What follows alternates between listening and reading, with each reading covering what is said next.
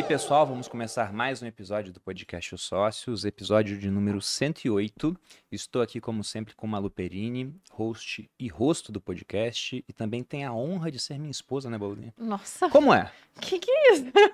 Sabe, as pessoas estão curiosas. É, é magnífico, é sublime, ou Olá, é só pessoal, simplesmente sejam bem-vindos a mais esse podcast onde o Boludinho é, deixa o seu ego se inflar logo de início. Jesus amado, da onde saiu isso? Não sei, acho que é a, a lua, sei lá. Nossa efeito sobre as pessoas, Deus né? do céu. Mas qual é o tema do podcast de hoje? Hoje vamos falar sobre leitura. Como eu disse, leitura para aqueles que leem e aqueles que não leem, como eu, só aproveito as pessoas que leem, né? Então a gente... Mentira, eu gostaria de ler mais. Vamos tentar aprender e ver como que a gente Sobre o faz hábito de isso. leitura, com Isso. certeza. E antes de apresentar nossos ilustres convidados, eu tenho um recado para vocês sobre um treinamento que nós temos aqui no Grupo Primo sobre negócios, ministrado pelo Thiago Nigro e também pelo Carlos Bush, o Equity Mais, que está numa mega promoção, são as últimas 48 horas, onde você consegue duas vagas para você e o seu sócio pelo preço de apenas uma vaga. Esse treinamento ele é Nossa, não tava específico. dessa- dessa Pois promoção. é, promoção de Black Friday. Hum. Esse treinamento ele é específico para empreendedores. A gente faz uma seleção, você não consegue comprar de imediato, a equipe vai entrar em contato com você. Nós queremos empreendedores que têm um faturamento de 5 milhões para cima, ou condições de chegar nisso num prazo breve, um negócio jamais estruturado, alguma equipe. Mas se você estiver é, qualificado para isso, preencha aqui o link, a equipe vai entrar em contato com você e aproveite essa promoção. Sendo que esse treinamento a Malu vai fazer em janeiro. Ela está na turma do dia 26 ao dia 28. São Como três aluna, dias. tá? Eu, eu vou estar lá, Exatamente. não falem comigo, mentira. Tô zoando, pode falar. Ela vai estar Mas- lá para alavancar os negócios dela, principalmente os físicos, né? A Vibrio e também a MAP, que é a marca de roupa. Sim, eu sempre invisto em conhecimento. Nossa, o carioquês veio. É, eu sempre invisto em conhecimento e eu acho que vai ser muito legal. É, o Equity. Então, para quem quiser fazer parte, há um link aqui na descrição, deve estar aparecendo também um QR Code na tela. Agora, apresentando nossos convidados, recebemos aqui pela terceira vez Mariana Brito, jornalista, analista política, empreendedora e palestrante, escreve sobre política há mais de 11 anos, foi comentarista do programa Mulheres da PAN, da Rádio Jovem Pan, fundadora do CLMB, Clube de Leitura Mariana Brito, e do curso DOF, Desconstruindo o Feminismo. Mari, seja bem-vinda novamente ao podcast Sócios. Obrigada, Bruno. Obrigada, Malu, pelo convite. É, na terceira vez a gente já sabe como é que funciona Terceira aqui, né? vez. Eu gosto que o rico, é. ele vem pedindo o boleto, entendeu? Ela Eu chegou e falou, é a terceira vez, viu, gente? Daí eu falei, sim, senhora, vamos... Não, é bacana quando não tem que ameaçar as pessoas. Não é muito melhor, Edu? Ao invés de ter que segurar o cara na porta e falar, vai ter que pagar. É É, tão mais fácil quando é voluntário. né, É então. tão mais fácil. E estamos aqui também pela primeira vez com Raul Martins. Tradutor e revisor, ensina diariamente o domínio da língua portuguesa e da literatura através da gramática, da análise de textos e livros, de técnicas de leitura e boa escrita. É criador do Clube de Leitura do Raul e do curso Português na Ponta da Língua, pelos quais já passaram mais de 12 mil alunos. Chique, né? Bastante coisa. Tudo bem? Prazer, Bruno. Prazer, Malu. é Seja um prazer estar aqui com a Mari, que eu É, conheço eu já faz Raul, anos. Muitos E anos. nunca tinha visto pessoalmente até hoje. Sério? Mentira! Conheceram então agora aqui no Sim, a podcast? gente se encontrou Exatamente. pessoalmente a primeira vez E, hoje. tipo, anos, literalmente, né? Eu acho que tem, sei lá, 2009, 2010. Que por aí. isso, gente? É. 2009? No Não, Facebook, é, E no eu fundo do reclamando que eu não vi a Mari desde abril. Pois é. Tá pior isso O, aí. o, tá o. Raul nunca tinha me visto, coitado. Nunca. E o pior é que eu falei assim, Mari, você quer vir no podcast, não sei o quê, é, vamos chamar o Raul Martins. Ela, ah, beleza, ele é meu amigaço, não sei o quê. e Nunca agora tinha eu descobri que eles nunca se viram que, amigo não- que não é virtual, né? Virtual conta, né? Que não é Conta, internet, claro. Cara, verdade. 2009, Tem eu web tava, Web e amizade. uma tava no terceiro ano da Academia Militar das Agulhas Negras. Não tinha nem me formado ainda. É, faz bastante 2009. É tempo. muito tempo. É muito tempo. É muito tempo. E a gente já tava arrumando confusão na internet. Já É tretando já, sempre. Já tretando. Bom. é- a, a gente vai fazer um podcast só sobre treta, que a nossa especialidade Exatamente. verdadeira é essa, é treta. Exatamente. Brigar com os outros. Não é leitura. Bom, e quando não estão brigando, né? Agora as vagas que estão. Lenda, eu queria começar esse podcast fazendo uma pergunta sobre isso, né? Como é que foi o envolvimento de vocês com a leitura? Foi algo que aconteceu desde cedo? Havia, por exemplo, um estímulo familiar para isso ou não? Vocês podem contar um pouquinho dessa história? Conta você, Raul. Eu conto. Tá. Então, na verdade, ah, meus pais, eles, eles tinham muitos livros em casa, mas eram livros de teologia, porque meus pais, eles nasceram... É, minha mãe se converteu para a, a Assembleia, o Reteté, né? Ah, o Fogo no manto, e meu pai também foi com ela, eles se converteram, só que os dois gostavam muito de ler. Então eles começaram a armazenar livros de teologia lá em casa, e eu não me interessava por teologia, nem um pouco. Uh, quando eu cheguei lá nos 19 anos de idade, eu tive o que eu julguei ser uma experiência religiosa, e eu comecei a tentar ler a Bíblia. Não entendi nada da Bíblia, fui tentar ler teologia. Não entendi nada de teologia, tentei para filosofia. Não entendi nada da filosofia, aí eu desisti um pouco, certo? Nessa história de, de leitura, até eu conhecer o professor Lavo de Carvalho, comecei a fazer o curso dele, etc. E aí eu comecei a tentar seguir o que ele mandava, que era ler literatura. E aí eu comecei a ler literatura brasileira, coisa que eu nunca tinha feito antes. Nem, né? nem na escola, Machado? na Nada, escola? nada. Fui um péssimo aluno, inclusive, só dormia na, na, na sala de aula.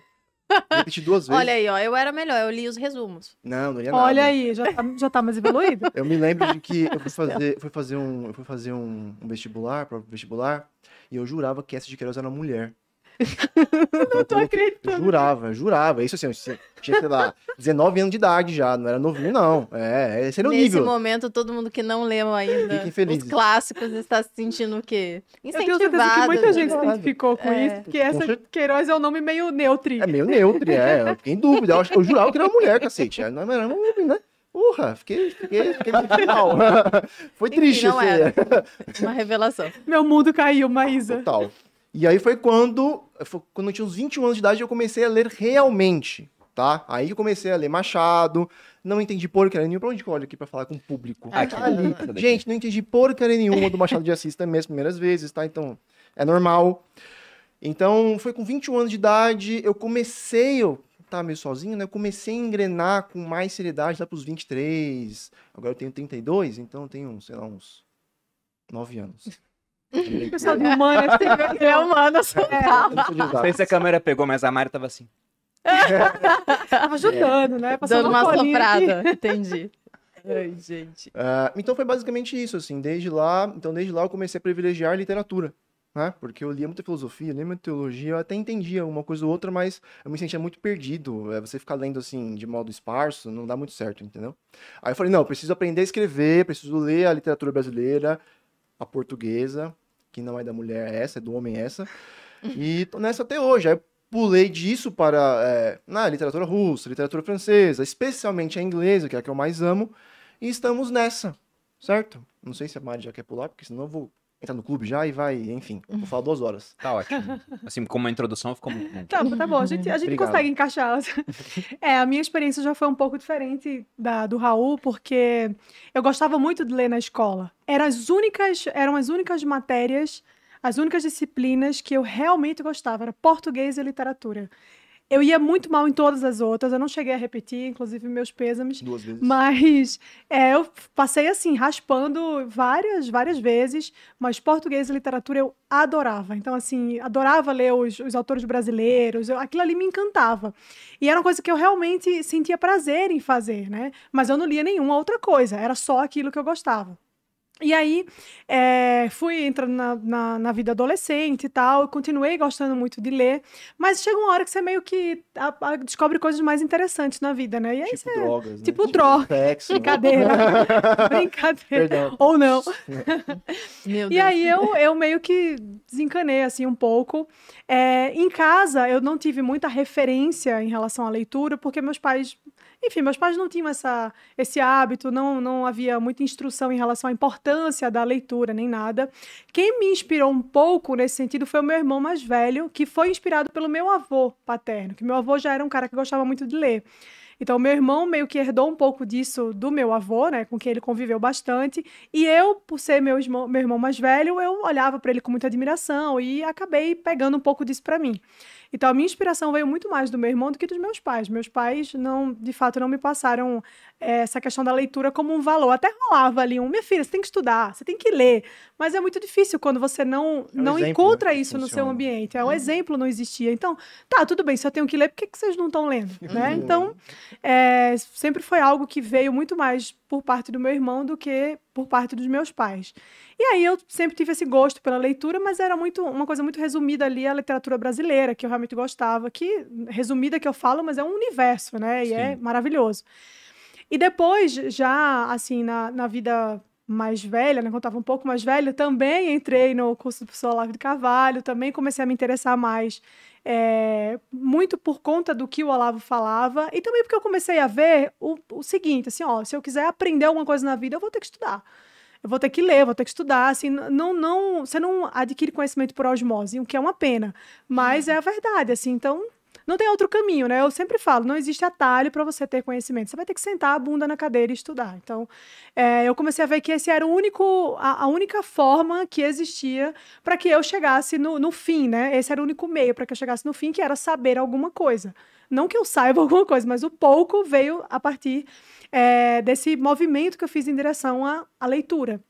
Então, acho que foi um pouco disso, assim. E, desde então, é, leio bastante, mas muito menos do que eu deveria, muito menos do que as pessoas acham que eu leio. Com você é assim também, as pessoas acham que eu leio assim. o mundo inteiro. Cara, eu não leio o mundo inteiro. Inclusive, acabou de ter uma filha, né? É, agora- tempo, né? Exatamente, eu tenho lido história infantil, serve pra ela? Então tá ótimo. Serve. Mas eu Serve. acho que serve, inclusive. Não, mas eu acho muito legal vocês falarem que não veio de casa, né? Não Uhum. veio da, da, da família desde o início, que você tava lá quatro anos, porque tem a- aquela galera que começa a ler, o Bruno mesmo. O Bruno, é uma Bruno, pessoa um que exemplo que familiar começou muito a ler forte. muito cedo e, e ele foi acrescentando isso e ganhando corpo durante a vida e, e talvez lendo cada vez mais, né? Mas é, tem gente que não e que conseguiu ganhar esse ritmo e essa, esse hábito ao longo da vida, o que é muito legal porque o nosso ouvinte, a pessoa que está ali assistindo, pode falar, putz, dá para começar, porque Sempre as pessoas dá. sempre acham que não, ah, não, não tenho esse hábito, não aprendi, não foi assim comigo, não vai ser nunca. É, no meu caso, eu comecei a ler desde cedo porque a pessoa mais inteligente que eu conhecia e que até hoje permanece lá entre os top na minha lista é o meu pai. Meu pai é uma sumidade.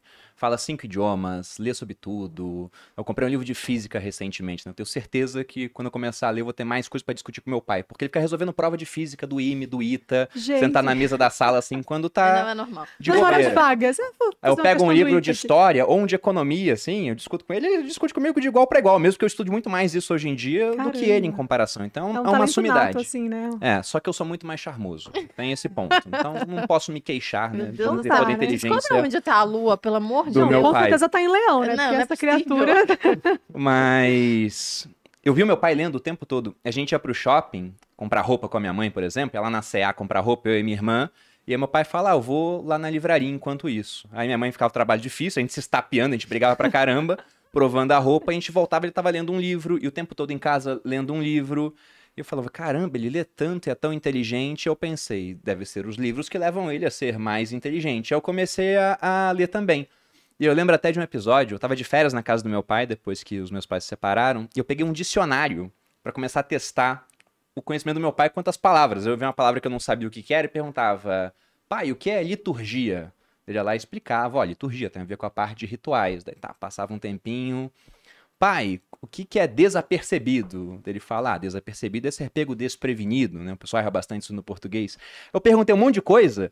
Uma hora ele falou, você tá lendo o que aí, né? Era um dicionário dele, pegou da minha mão assim, tirou e falou, vai ler um livro de verdade, seu homem de poucas letras, né? Até hoje eu, eu lembro do- da, da maneira como ele chamou, que eu falei, nossa, homem de poucas letras, usaria muito isso E na minha você vida. usa. E uso, E pra usa. caramba. Ele sempre... Genial. Então, eu comecei Genial. a ler porque eu queria ser igual ao meu pai. Eu queria Que ser igual ao meu legal. pai. E acho que essa é uma dica muito interessante pra quem tem aquilo. A gente vai discutir isso aqui de como incentivar o hábito da leitura, mas pra quem tem filho, toda hora alguém manda uma pergunta pra mim, por mais que eu não tenha filho, e eu me sinto até meio complicado assim pra responder, é quase como pedir dicas sexuais pra uma freira. Você não tem lugar de fala. É, exatamente. Eu não tenho filho. Mas o pessoal fala: ah, como é que eu faço pra ensinar o meu filho a, a investir, Pra ensinar o meu filho a ter educação financeira, ou pra ensinar o meu filho a ler? Acho que a melhor maneira é ser o exemplo. É isso aí. Porque se você faz, a pessoa vai querer fazer igual no, no Uhum. final, poxa. É, educação nada, nada mais é do que transmissão, né? O Chesterton fala muito disso. Para você passar alguma coisa para os seus filhos, você tem que ter aquilo como um valor, né?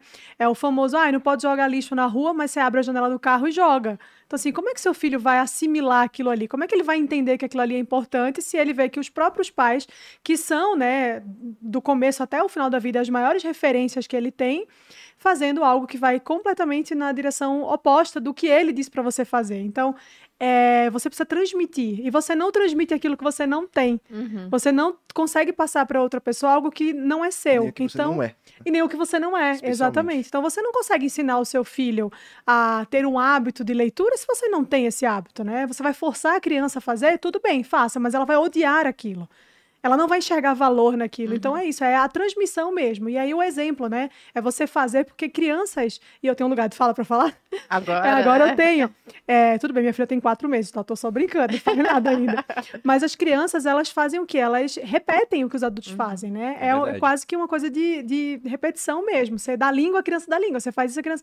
Então, assim, se ela vê você fazendo aquilo, ela fala, ah, então eu quero fazer também. É por isso que a gente tem que ter muito cuidado com essas coisas, porque a criança, ela absorve tudo que a gente está fazendo. Então, É. que ela absorva coisas boas, como o hábito da leitura também, né? as crianças sabem absorver o que não presta, viu? Porque meus filhos agora só repetem as palavras que não prestam. É sempre assim. É sempre assim, cara. Mas Impressionante. eu vou mais além, viu? Eu acho que não só as crianças, acho que todos nós, Todos nós. é, Uhum. trabalhamos como repetição e nos espelhamos em quem a gente admira. Eu vejo isso porque eu me espelho no Bruno, né? Então ele tá ali do meu lado, ele tá lendo e eu tenho vontade de ler mais e mesmo não lendo, né, tanto quanto eu gostaria, eu, eu eu absorvo muita coisa que ele acaba lendo, porque eu pergunto, porque eu me interesso. Então, é muito sobre o que, em que ambiente você tá e o que você escolhe repetir, porque ainda bem, nós não somos como as crianças, a gente pode pensar, raciocinar e idealizar, né? E decidir ali o que, que a gente vai levar pra frente ou não.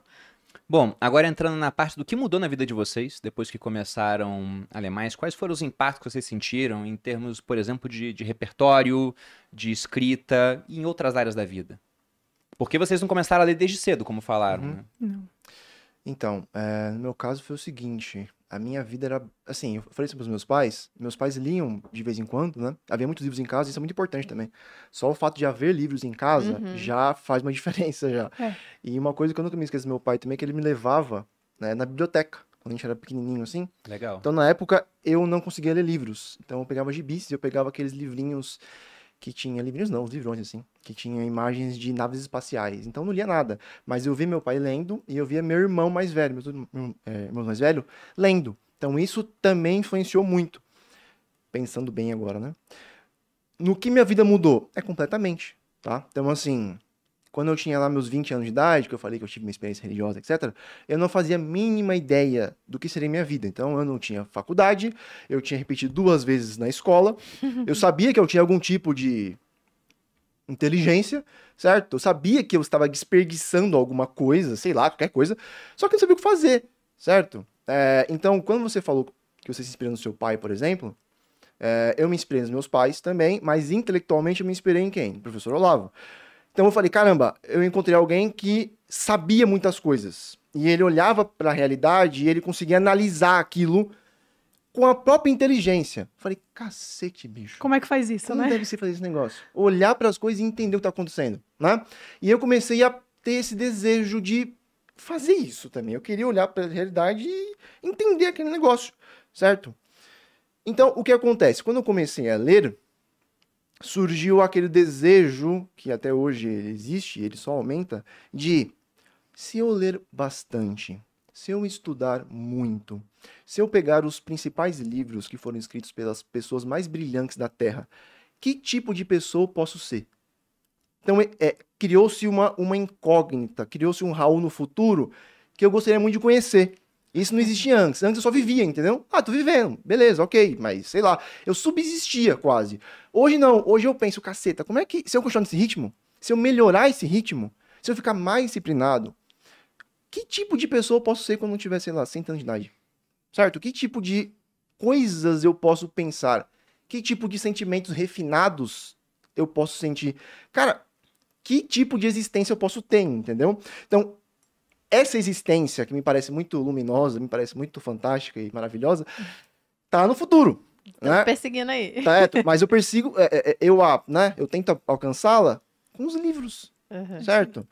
Por quê? Porque é a forma mais fácil. Na verdade, eu acho que é a única forma. Porque é, a humanidade acumulou muito conhecimento, acumulou muita experiência.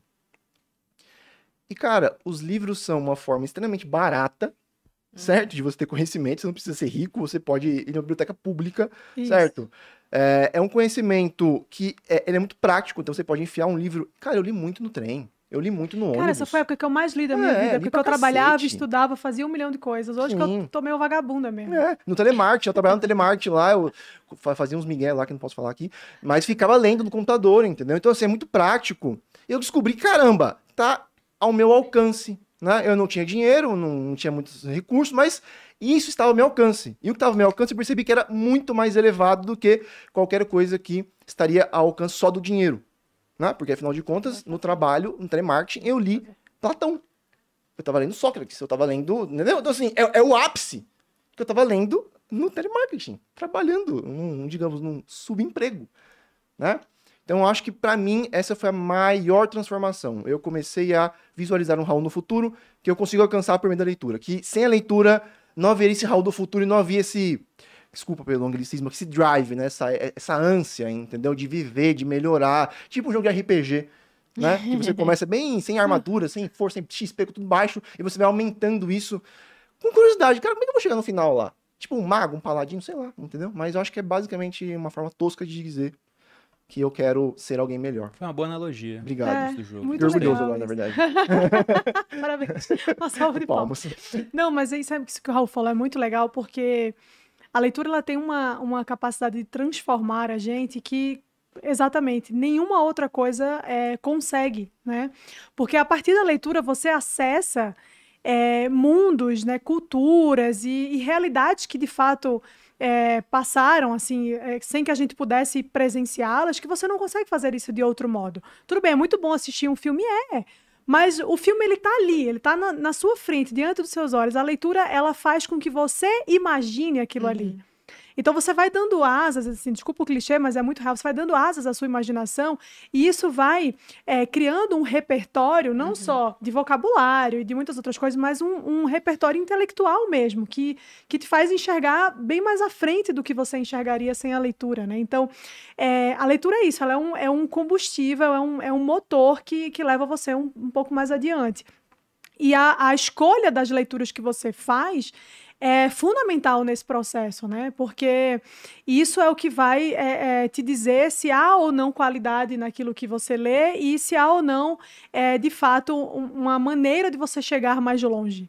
E é- essa, essa é uma coisa muito básica, assim. A gente não precisa ir muito além, né? A gente tem autores riquíssimos aqui no, no Brasil, na história da nossa literatura, gente fantástica.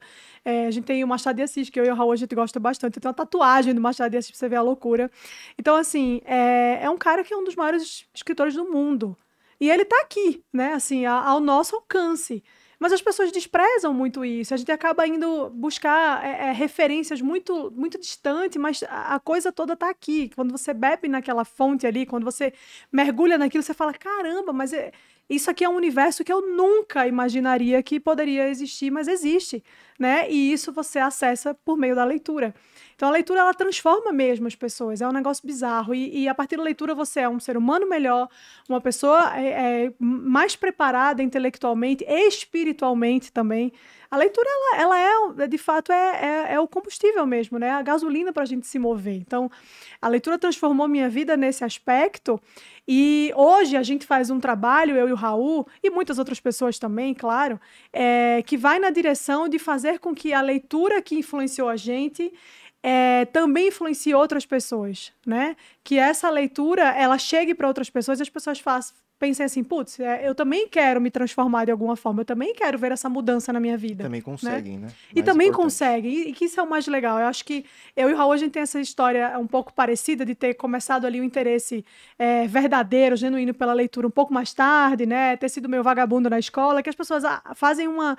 uma uma, tem uma percepção muito errada disso que, ah, não, se você não foi o carinha CDF lá, então você nunca vai conseguir. Não, não é esse o caminho.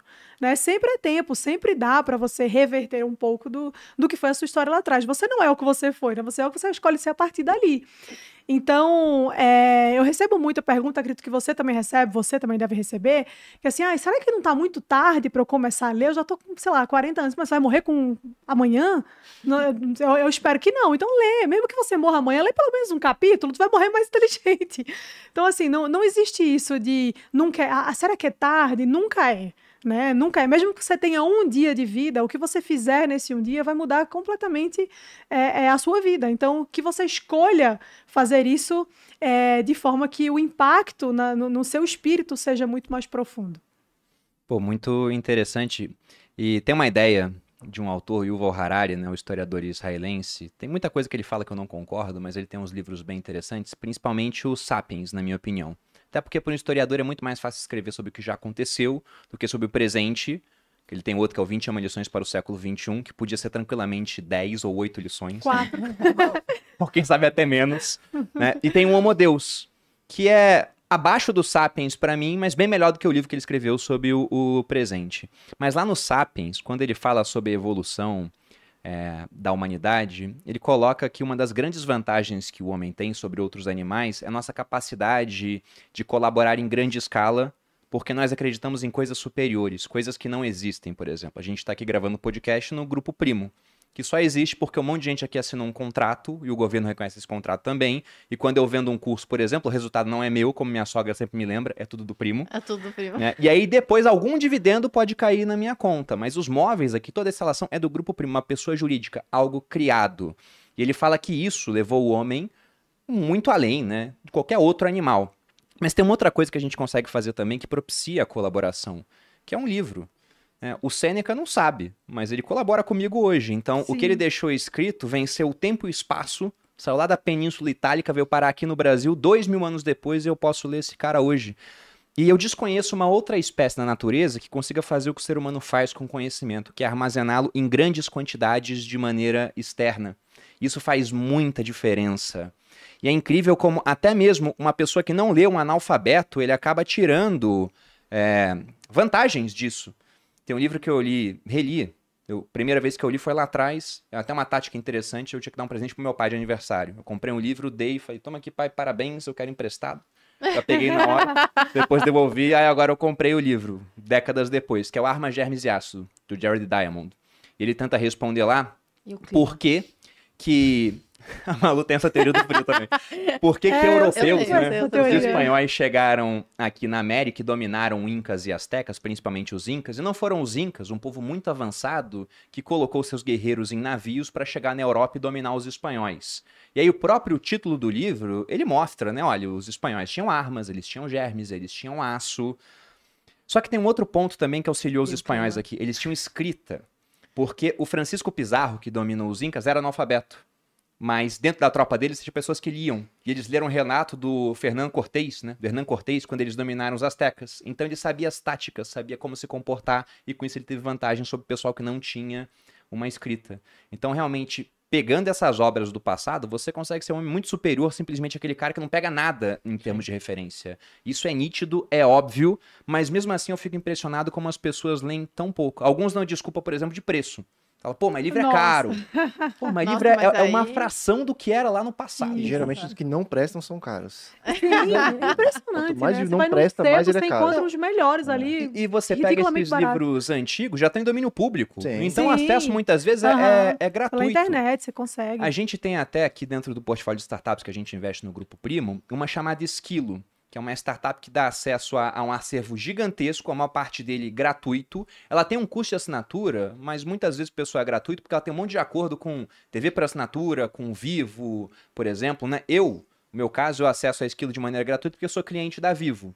E aí tem lá um monte de livros para ler de maneira gratuita e alguns para comprar, mas quase toda a obra do Sêneca, por exemplo, tá lá, para poder só. acessar no meu celular. Para quem quiser inclusive experimentar, vai ter um link aqui na descrição. Muito provavelmente ao colocar o seu CPF lá, você vai ver que no seu caso, que paga ah, celular por assinatura, é gratuito. Mas na opinião de vocês, pô, que mudaram de vida por conta de livros. E hoje a gente sabe que isso é uma fração do que custava lá atrás ou talvez seja até gratuito, que viram né, isso acontecer na vida, por que, que as pessoas aqui no Brasil leem tão pouco, se elas sabem que vai fazer diferença? Por que, que a experiência de leitura na escola é tão sofrível também? Vocês adoram Machado de Assis. Tem uma palavra que eu uso por conta dele, inelutável. inelutável. Eu li em Sereníssima República. Falei, nossa, que palavra bonita, né? E ninguém usa esse negócio de E ele usa. E eu uso. e ele usa. Eu faço questão de procurar situações para usar inelutável. E na escola eu odiei Machado de Assis. Falei, pô, que negócio nada a ver, né? Contando o homem morto narrando sua própria vida. Nossa, imagina que besteira, só. Que né? bobagem. E hoje eu, eu leio assim e falo, caramba, isso? isso, Memórias Póstumas de Brasil. Eu falo, caramba, como esse cara era incrível. Gênio. E por que, que a gente na escola não gosta e depois lê e gosta? Eu acho que tem muito do fato de como a leitura é colocada para as pessoas. Né? Então, assim, na escola a gente não lê porque entende que a leitura é algo que vai trazer um resultado a longo prazo para a nossa vida. A gente lê porque precisa ler porque tem que cumprir ali o, o cronograma é, do, do curricular da escola, porque precisa fazer uma prova depois sobre a leitura. E aí o que, que você faz? Você lê uns trechos, faz um resumo meia boca, decora para poder fazer a, a provinha lá no final do semestre. Então, assim, quem que vai gostar disso, gente? Uhum. Né? Então, a, a, literatura na escola é tão ruim quanto física, química, né? Porque é colocado do mesmo jeito. Ó, você tem a obrigação de aprender isso aqui, você precisa aprender isso aqui para poder passar na prova, e não porque isso aqui é importante para a sua vida.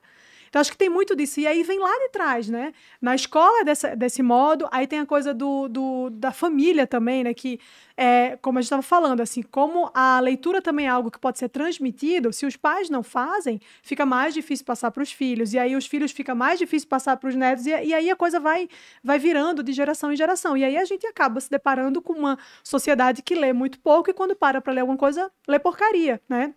Então, acho que tem muito isso. Acho que é, falta um pouco dessa, desse esclarecimento do que, que é a leitura, do que, que a leitura pode fazer pela sua vida. Né? Enquanto as pessoas disserem, ah, você tem que ler porque tem que ler, né? você tem que ler porque é, é, isso é uma obrigação que você tem, ninguém vai curtir fazer aquilo, ninguém vai ver aquilo como um valor, né? Como algo que realmente pode trazer um benefício, um impacto profundo na minha vida. As pessoas vão ver como, porra, é só uma obrigação, é quase que uma burocracia, uhum. né? Então, assim, é colocado como uma coisa burocrática, principalmente na escola, nas instituições de ensino, é assim que se coloca a leitura. Então, porra, vou ter que ler Machado de Assis? Pô, esse cara é chato que morreu lá não sei quando, vai falar um monte de besteira do passado. Olha como as coisas são, são colocadas. Eu tinha um professor de literatura que ele mudou muito a minha percepção sobre esses livros, porque ele falava assim: ó, vocês gostam de fofoca? Então vamos ler Machado de Assis? Tem fofoca aqui. E aí ele mudava a percepção como as pessoas é, enxergavam aquela leitura. Aí a gente gosta. Aí né, a gente gosta. Aí a gente aí gosta, e né? começa né? a... Aí a gente senta. Mas é isso, entendeu? Então, assim, é, é, saber fazer com que a pessoa se interesse. Isso é, isso é algo muito característico de bons professores, né? Uhum. É, os professores que marcaram a minha vida foram justamente esses, uhum. que me fizeram ver naquilo que eles ensinavam algo realmente bom para mim né? E não, como eu falei, uma questão burocrática. Então, acho que tem um pouco disso. As pessoas não são ensinadas a gostar da leitura na escola, elas são obrigadas a ler, o que é completamente diferente. Há um abismo que separa as duas coisas. Uhum. E elas também não veem isso, não veem isso em casa, elas não veem isso é, por parte dos pais. É, elas não veem isso nos círculos que elas frequentam, onde elas estão inseridas, nos contextos em que elas estão inseridas. Então, obviamente, as pessoas vão viver a vida como se a leitura fosse algo que não tem qualquer importância. Eu acho que isso acaba refletindo, e aí você vê, né, a, a, médio e longo prazo, numa sociedade que realmente não lê e que vai ficando cada vez mais emburrecida, né? Vai se tornando cada vez mais burra. E burra que eu falo não é porque não sabe juntar o B e o A, porque isso aí qualquer ornitorrinco faz. É simplesmente interpretar a vida, interpretar a realidade. É o que uhum. o Raul falou, assim, é você ter uma percepção do que está acontecendo é, que, tem um, que tem uma certa instalação na, na vida, né? E não aquela coisa meio delirante, que você fica ali e você sair da sua bolha. Então, tudo isso é algo que de fato vem da leitura. Então, se você não, não coloca isso como algo é, fundamental para a nossa construção, para a forja do nosso caráter, da nossa personalidade, do nosso crescimento, ninguém vai gostar de ler. Eu acho que falta maturidade, né? Porque quando, se eu pensar o que, que esses caras falam lá, né, que a gente foi obrigado a ler, eu fui pelo menos, e, e não li, né, no caso. E nem deu certo a obrigação. não deu então. certo a obrigação. Acho que falta maturidade, porque quando a gente é jovem, e no geral as pessoas que não amadurecem, elas seguem sendo assim, utilitaristas. Então a gente não usa aquilo para nada, no fim das contas, assim. Imediato. Imediato. É útil para passar na prova. É útil para é, Exato. Isso é muito importante e, hoje em dia, né, a gente mais madura, a gente está preocupado em entender o sentido da vida, a gente quer é, entender é, como as pessoas sentem, o que a gente está sentindo. É uma coisa muito mais profunda que, no geral, não é utilitária, né? É uma coisa muito mais é, filosófica, é, talvez. É, uma, é, um soft skill, vamos botar É um soft assim. skill que a gente usa muito hoje em dia e que provavelmente as pessoas que assistem a gente aqui, por exemplo, no podcast, falam, nossa, o Bruno é genial, ele faz links, né? Só as a Malu, A Malu tem um... um, um... a Malu tem um, um, um humor, né, perspicaz e tal, porque a gente utiliza essas coisas, no final das contas, a gente utiliza esse conhecimento que vem de um arcabouço grande, talvez. Eu não de leitura, porque é isso que, no final das contas, eu não leio muito, mas eu pego muito do que o Bruno fala e, e eu ouço muito o que as pessoas falam aqui, então acho que eu Mas você aprendo tem muito. olhos e ouvidos atentos, Malu. É, Isso é muito importante. Isso é muito importante. Mas mesmo assim, Você tem não um problema de tira. leitura é, também. não tira o, o mérito, e eu acho assim que eu tô totalmente. Eu deveria ler, né? E quando eu leio, eu melhoro o meu vocabulário, eu melhoro a minha percepção, eu melhoro o meu raciocínio, tudo. Então eu deveria, não estou correta. Eu só estou falando aqui que, de fato, as pessoas não utilizam, né? Tem esse problema de leitura porque elas não conseguem, no fim das contas, ver utilidade naquilo imediato, principalmente o jovem, porque ele é muito mais imedi- imediatista. Você quer falar alguma coisa sobre isso, Raul? É, eu acho que eu acho que é um conjunto de fatores, né? O que a Mari falou é o, o, o sistema escolar em si tem vários problemas, inclusive tem um tem um, eu não sei se eu acho que ele poderia ser enquadrado como filósofo da educação. É, é- era um professor muito muito famoso na época dele, americano, ganhou alguns prêmios, John Taylor Gatto. Ele escreveu dois livros sobre a escola. Não me lembro o nome agora dos livros, mas ele, é- é- ele explica lá por que esse sistema escolar em si, ele É fácil. porque é- é você nunca aprende algo obrigado.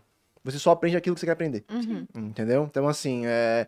e aí existe o link disso com o que eu acho que é um dos principais problemas, né? Tem problemas com os alunos também, os alunos não são longinhos também, né? É, também A- tem isso. As famílias também, assim, o ambiente cultural, Uhum. no geral, não te é, incentiva a ler, certo? Você Uhum. tem as redes sociais, você tem É, um tá monte de coisa que não vai te incentivar a ler, a, a fechar o seu quarto, abrir um livro que não dá nenhum estímulo pra você, Zero. certo? Que Dá não sono. dá sono, certo? Que não faz com que você ganhe likes, com que, enfim, não, não, não vai rolar. Só que eu acho que a principal parte é que eu nunca vi em um professor da escola amor por aquilo. Eles não se interessavam por aquilo, especialmente em literatura. Eu nunca peguei um professor que gostasse daquela merda e eu sentisse que ele gostasse, que ele realmente gostava Ah, eu daquilo. tive um. Então, isso já faz alguma diferença. Você, Muita. você lembra, você também citou um que você teve. Eu É, tive um Eu tive já, entendeu? Então, assim, como o professor falava, a gente acha que criança é trouxa, né? A gente acha que Nada. criança, adolescente, ele né? na hora percebe se você Aham. realmente acredita naquilo que você está falando ou se é protocolo. Ele fala, o professor tá falando protocolo, então dane-se, é protocolo também. Eu vou agir como ele age, Uhum. certo? Agora, se houvesse um professor que, primeiro, eu sentisse que amava aquele negócio, e segundo, fosse capaz de me explicar alguma coisa daquele negócio, teria sido diferente. Então, por exemplo, quando é, a primeira vez que eu li o, Mem- o Memórias Póstumas, não, desculpa, Dom Casmurro, eu li o livro inteiro, eu entendi assim, alguma coisinha, né? Mas, por exemplo, aquela fatídica, famosa, né, lendária cena em que o Bentinho beija, em que o Bentinho olha a Capitu, certo? Depois do primeiro beijo, e ele descreve os olhos dela como olhos de ressaca. Eu li aquela porcaria e eu falei, ah, Tava bêbado. tá bêbado. né? Eu não entendi muito bem. Muito bom. Falei, pô, cara, de... aí eu Chapou o coco. chapou o coco. Aí eu imaginei a cena, tipo, cacete, mas não faz muito sentido, né? Ela, ela com o olho meio assim, meio Ele tipo. foi literal. né, meio, meio, é, com o olho meio bem, bem bêbada, porra. Então, assim, tá, não entendi. Quando eu voltei à leitura, aí eu, aí eu li aquilo ali, eu falei, pô, peraí, ressaca, aí eu fui no dicionário, aí eu descobri, olha, ressaca do mar. É toda uma imagem que ele cria ali de que Capitu, isso já se liga ao resto do livro, né? Capitu é ligado ao mar, é, é, é, Vênus saiu do mar, Deus do amor, então tem toda uma linha lá que, que é, é, perpassa o livro inteiro da Capitu como o símbolo do mar, né? Porque o mar é essa coisa bravia, essa coisa imprevisível, é lindo, ele te chama, mas ele pode ser um abismo, mas ele pode ser vida. Então o capitão é ambígua. Essa é a ambiguidade máxima que ele expressa com olhos de ressaca. Aí eu entendi. Caceta! Dez anos depois. né? Dez anos depois, entendeu? Agora na escola. Meme, né? Exatamente! Pô, Aí eu falei, ah, agora eu entendi porque a galera fala que ele é um gênio. Aham. Entendeu? Entendeu? Porque ele, em, uma, um, em um parágrafo, Em ele, uma- ele, ele Uhum. condensou toda essa experiência universal de uma mulher que é sedutora, que é poderosa, que é incontrolável, mas que também é muito atraente. Então tem um monte de coisa. Tem, tem, tem sereia, tem, tem, tem um, um universo de Referência. referências. Na hora que você lê e você está mais ou menos no nível do Machado, você capta. Entendeu? Então, quando você capta aquilo, o que acontece? A sua experiência do mundo fica mais rica. Se aproxima um pouco mais da experiência do Machado, que era extremamente rica. Ou seja, você começa a olhar as pessoas com mais Com olhos de ressaca. com olhos de ressaca, bêbado, né? Não, É, é. Então, então falta muito preparo e amor dos professores. Já que não tem como arrumar os alunos, né? Eu não tenho como eh, entrar na, na- na casa das pessoas e obrigar a galera. Não tem como fazer isso. Então, o que eu tenho como fazer é, eu vou tentar cultivar isso em mim para que as pessoas vejam que eu tenho algo de diferente, elas queiram ser como eu, porque essa é a tarefa de professor, é ser modelo, né? Uhum. Então, assim, é isso que, que, que, para mim isso falta muito na escola. E a escola, aí também toda a questão de a escola é, triturar os seus bons professores, né? E já é outra história, né? Outra. Sim. Não tem nada a ver com isso, graças Mas a Deus. será que a gente não tinha, sei lá, um, um uma outra, um outro tipo de livro que poderia indicar na escola que seria melhor? Ou, ou esses são os livros mesmo que Esses tem que, são os livros ideais, eu acho. tem que ler? Eu acho que a esses? nossa literatura é, a- é uma das literaturas mais ricas do mundo. Tá assim. certo indicar, então. O negócio Eu acho é que tá é certo feito. indicar. Eu acho que é como o Raul falou, assim, é de que maneira você indica isso. Porque se você passa é, aquele livro ali para o aluno fazer a leitura de forma protocolar, burocrática, porra, ele tá nem aí para isso. Né? Uhum. E aí você vê também uma outra coisa que o Raul falou muito do Dom Casmurro, é como a nossa, a nossa é, percepção das coisas pode mudar muito a partir do momento que você tem uma leitura, é, uma coisa mais, mais vasta, assim, né? Um- um- uma bagagem intelectual. Muita gente o Dom Casmurro e a primeira pergunta que as pessoas fazem, a, a primeira, é, a primeira coisa que vem à cabeça das pessoas é nossa, mas o mas Bentinho traiu ou não? Capitu traiu ou não o Bentinho? Uhum. Cara, foda-se se o Capitu traiu o Bentinho ou não. O livro é assim, um, um mar de, de, de, de conhecimento ali, né? A riqueza vocabular que o Machado tem, é, a ironia fina, né? Aquela coisa sarcástica que é refinada, que pouca gente consegue utilizar do sarcasmo como ele utiliza, é, as, as palavras que ele usa para descrever coisas que são simples, né? Como ele descreveria uma mesa, por exemplo. Não é como eu descrevo, ah, é de madeira e tem quatro pés. Machado não faria isso, porque é o Machado de Assis. Então, assim, cara, olha para a riqueza que tem ali naquele livro, esquece se teve traição de, de, de Capitu, né? Isso não a graça do importa. livro deixar em aberto também. E a graça do. Aí, se fosse para É saber, é Machado teria respondido, dele, né? né? Ó, Uma mas pegadinha. vocês estão falando isso e eu tô lembrando das aulas de literatura e eu lembro que é, eu, sou- eu sou disléxica, eu sou uma pessoa. Eu, tenho- eu preciso das coisas mais claras pra eu entender. E eu lembro que pra mim era sempre. Parecia que eu tava sempre tentando desvendar um enigma que o professor tava fazendo. Então ele nunca me deu a resposta. E aí eu ficava lá, gente, mas o que será? É. Os olhos de ressaca. Ele sabia a resposta, mas ele não me explicou, Ele não ele não me sim. disse, ele não me falou. Então, tipo, eu tô sabendo agora. Mentira, eu já, já tinha entendido, mas você entende que. Foi recente, né? Puta, o cara podia ter me falado lá também, né? Ele podia ter passado uma aula, ele falou isso, e na outra aula ele explicou, mas parece que eles estão sempre fazendo enigmas que eles nunca dão as respostas e foda-se o, o aluno que, como eu, não entendia, tá? De, era Mas será que burra. tá prestando atenção também? Ué, Esse era um bom Porque às professor. vezes tem que ver o, o, É, tem o aluno, também, né? Isso Lógico. eu que o aluno é nenhum anjinho também, né? Mas Não tem um mesmo. ponto muito interessante hoje em dia que, é, que ele vem com a internet, né? Que é o fato de que, por exemplo, você falou que os bons professores podem ser triturados pelo sistema. O cara vai ganhar muito pouco na quantidade colossal de aulas, não vai poder preparar bem a aula. Só que hoje, com o poder de escala da internet, o cara que é um bom professor, ele pode sair de uma sala de aula onde está dando aula para 30 para levar essa aula para milhões. E ele consegue ser muito bem pago por conta da escala que ele tem no final das coisas. Vocês acham que essa questão da revolução tecnológica está fazendo as pessoas le- é, lerem mais? Ou vocês acham que, olha, apesar disso, de ter muito mais gente com clubes de leitura, clubes de livro hoje em dia, as pessoas estão lendo menos porque o número de distrações está cada vez maior? Eu, por exemplo, hoje eu demoro mais para ler em comparação ao passado. Porque se eu paro para anotar algo no meu bloco de notas, eu anoto muitas coisas, porque eu também sou um fã desses caras que conseguem resumir toda um- uma situação em uma uma única coisa. palavra, uma única frase. Eu adoro isso. E você faz isso muito bem às vezes, amor. Eu já te aplaudi uma vez por conta disso. Perguntaram pra Malu, Veja, genial. no dia que ela fosse morrer, né? Ah, vai morrer um dia. Encontrou Deus, o que falaria pra ele? Aí, quando eu quando eu vi esse questionamento, eu pensei, nossa, vou responder isso aqui. Ia ficar, sei lá, três stories com texto do início ao fim de resposta. A Malu colocou uma frase, né? Por que eu fui tão abençoado? Eu falei, meu Deus, que genial. Que genial. Poxa? E o Sêneca tem uma muito boa também. Inclusive, o Sêneca ele tem uma frase bem interessante em Sobre a Ira, que ele fala: Não aprendemos para a vida, mas para a escola. Criticando o sistema de ensino romano, no século I. Olha só. Dá pra, tra- dá pra trazer pra cá essa frase. Total. 20 séculos depois seguimos. Mas né? quando a Malu falou isso, eu falei: Vou procurar uma outra frase tão boa pra poder responder. Eu achei a dele, que é: Receba de volta uma alma melhor do que a que deste. Ou seja, você me deu a minha alma, eu passei minha vida me aprimorando, tá aqui de volta, ó, e tá superior àquilo que você me deu. Mas vocês acham que a tecnologia facilitou o acesso a boas leituras, às obras de domínio público, que já foram escritas há muito tempo, ou as pessoas estão lendo ainda menos porque o número de distrações de vídeos no TikTok estão muito maiores? A tecnologia de fato facilitou o acesso, né? Que a gente está falando isso há pouco, né? A- Obras que a gente tinha muito mais, era maior perrengue para você conseguir antes, hoje você consegue ali num clique. Mas isso não significa que as pessoas passaram a se interessar mais. Estão usando acesso facilitado. Exatamente, não significa que elas estão fazendo uso desse acesso. Acho que as distrações têm sido cada vez maiores. É, é porque, assim, é alimentar a nossa imaginação com coisas muito rápidas e, e coloridas e vídeos e tudo mais. É, é muito fácil, né? E é muito bom ali, que é a coisa do imediatismo. Assim, você tá vendo aquilo ali, tem um começo, meio e um fim. Pronto. Uhum. Eu não preciso esperar um resultado que vai vir daqui a 10, 20 anos, né?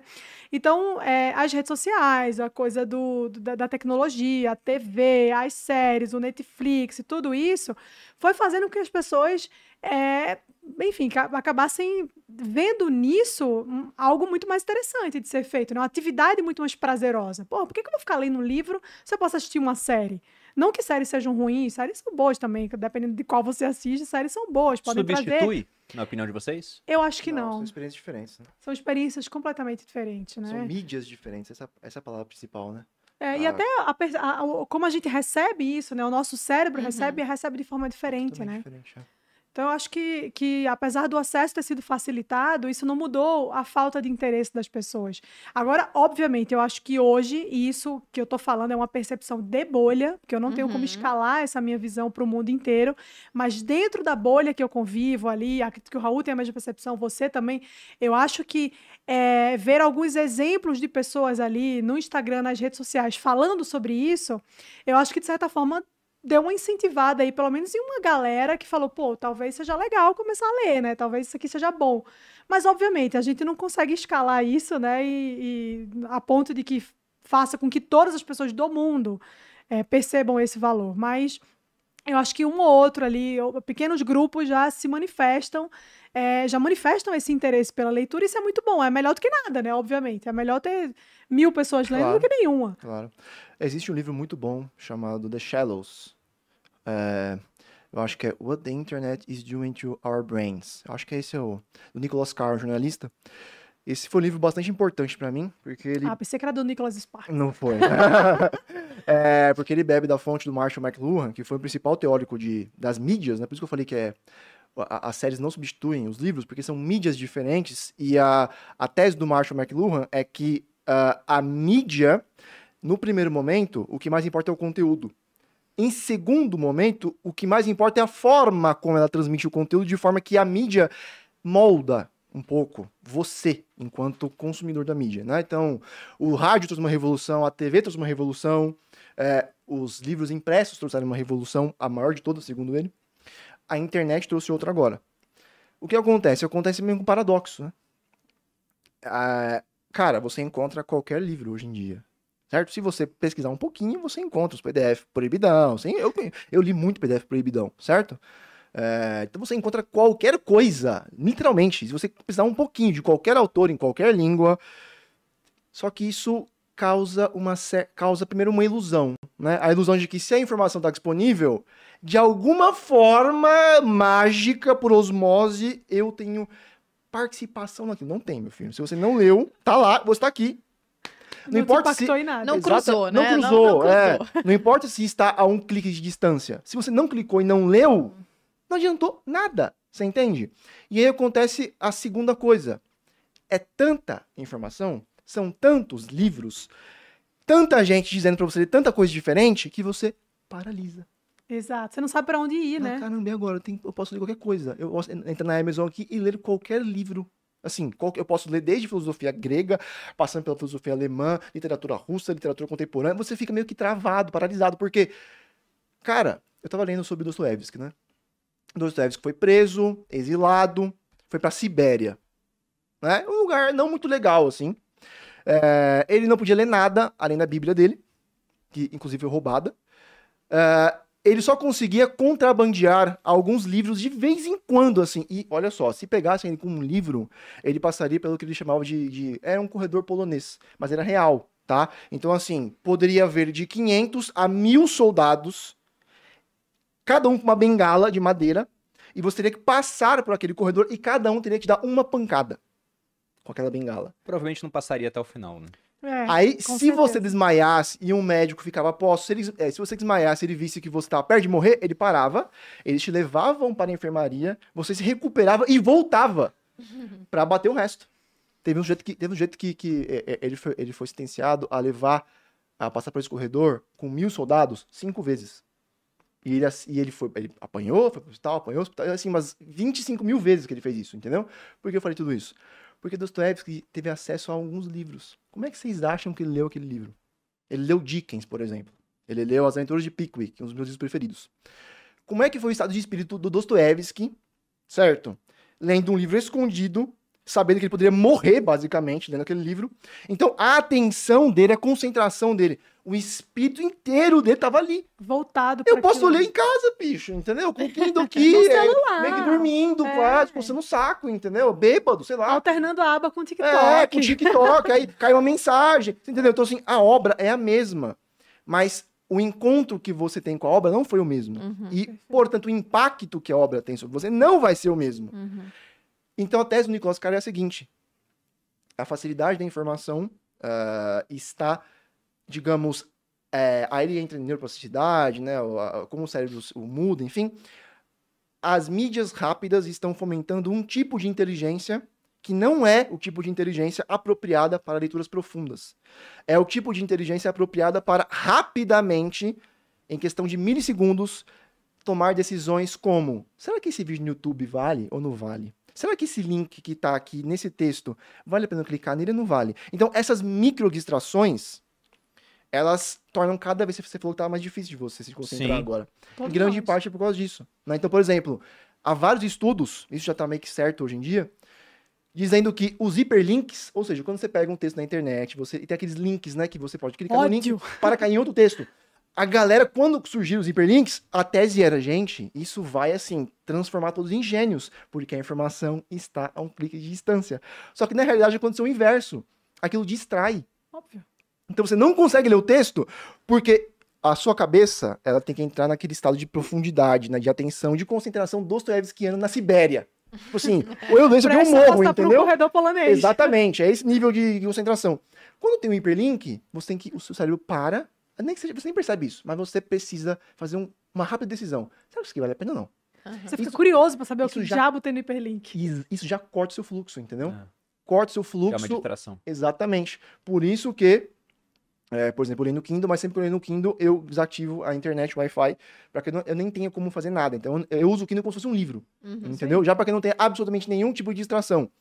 Aí um dia eu falei que era melhor você ler livros eh, físicos, né? Uma galera falou, é, então quer dizer que ah, você tá dizendo que faz diferença? Cara, faz uma certa diferença, entendeu? Porque Ah, mas o cheirinho, né? Mó gostoso. tem Nossa, isso também, muito é gostoso, é Mas bonito. isso, Sensorialmente essa é muito melhor. Sensorialmente. sensorial Ah, também conta. E não tem E- estímulo. E tem mais Não tem também, né? estímulo. Você sabe que você tá acabando. Eu tenho um nervoso de não saber Tem em ansiedade que momento também, eu né? tô. É. É, do livro, Eu né? desligo eu Já já deve estar acabando 500 Será que, páginas. né? ainda falta sei lá quantas páginas. Eu tenho um nervoso disso, eu assumindo, assim. Preciso do livro. Dá aquela Então, alegria, um, né, Um ponto interessante sobre o Kindle, quando eles lançaram esses leitores de livros digitais, assim, com uma experiência diferente, que não era ler simplesmente na tela do computador, vendeu pra caramba, né? Uhum. E aí, vários analistas criaram a tese de que as pessoas iam deixar de ler livros físicos. Sempre, sempre. E as empresas que Sempre. vendem é, celulose pra fazer papel caíram em bolsa por conta disso Cacete. durante um tempo. Até que o pessoal Caramba. viu, não, estão continuando a comprar livro mesmo. Mas Não isso houve com a televisão também.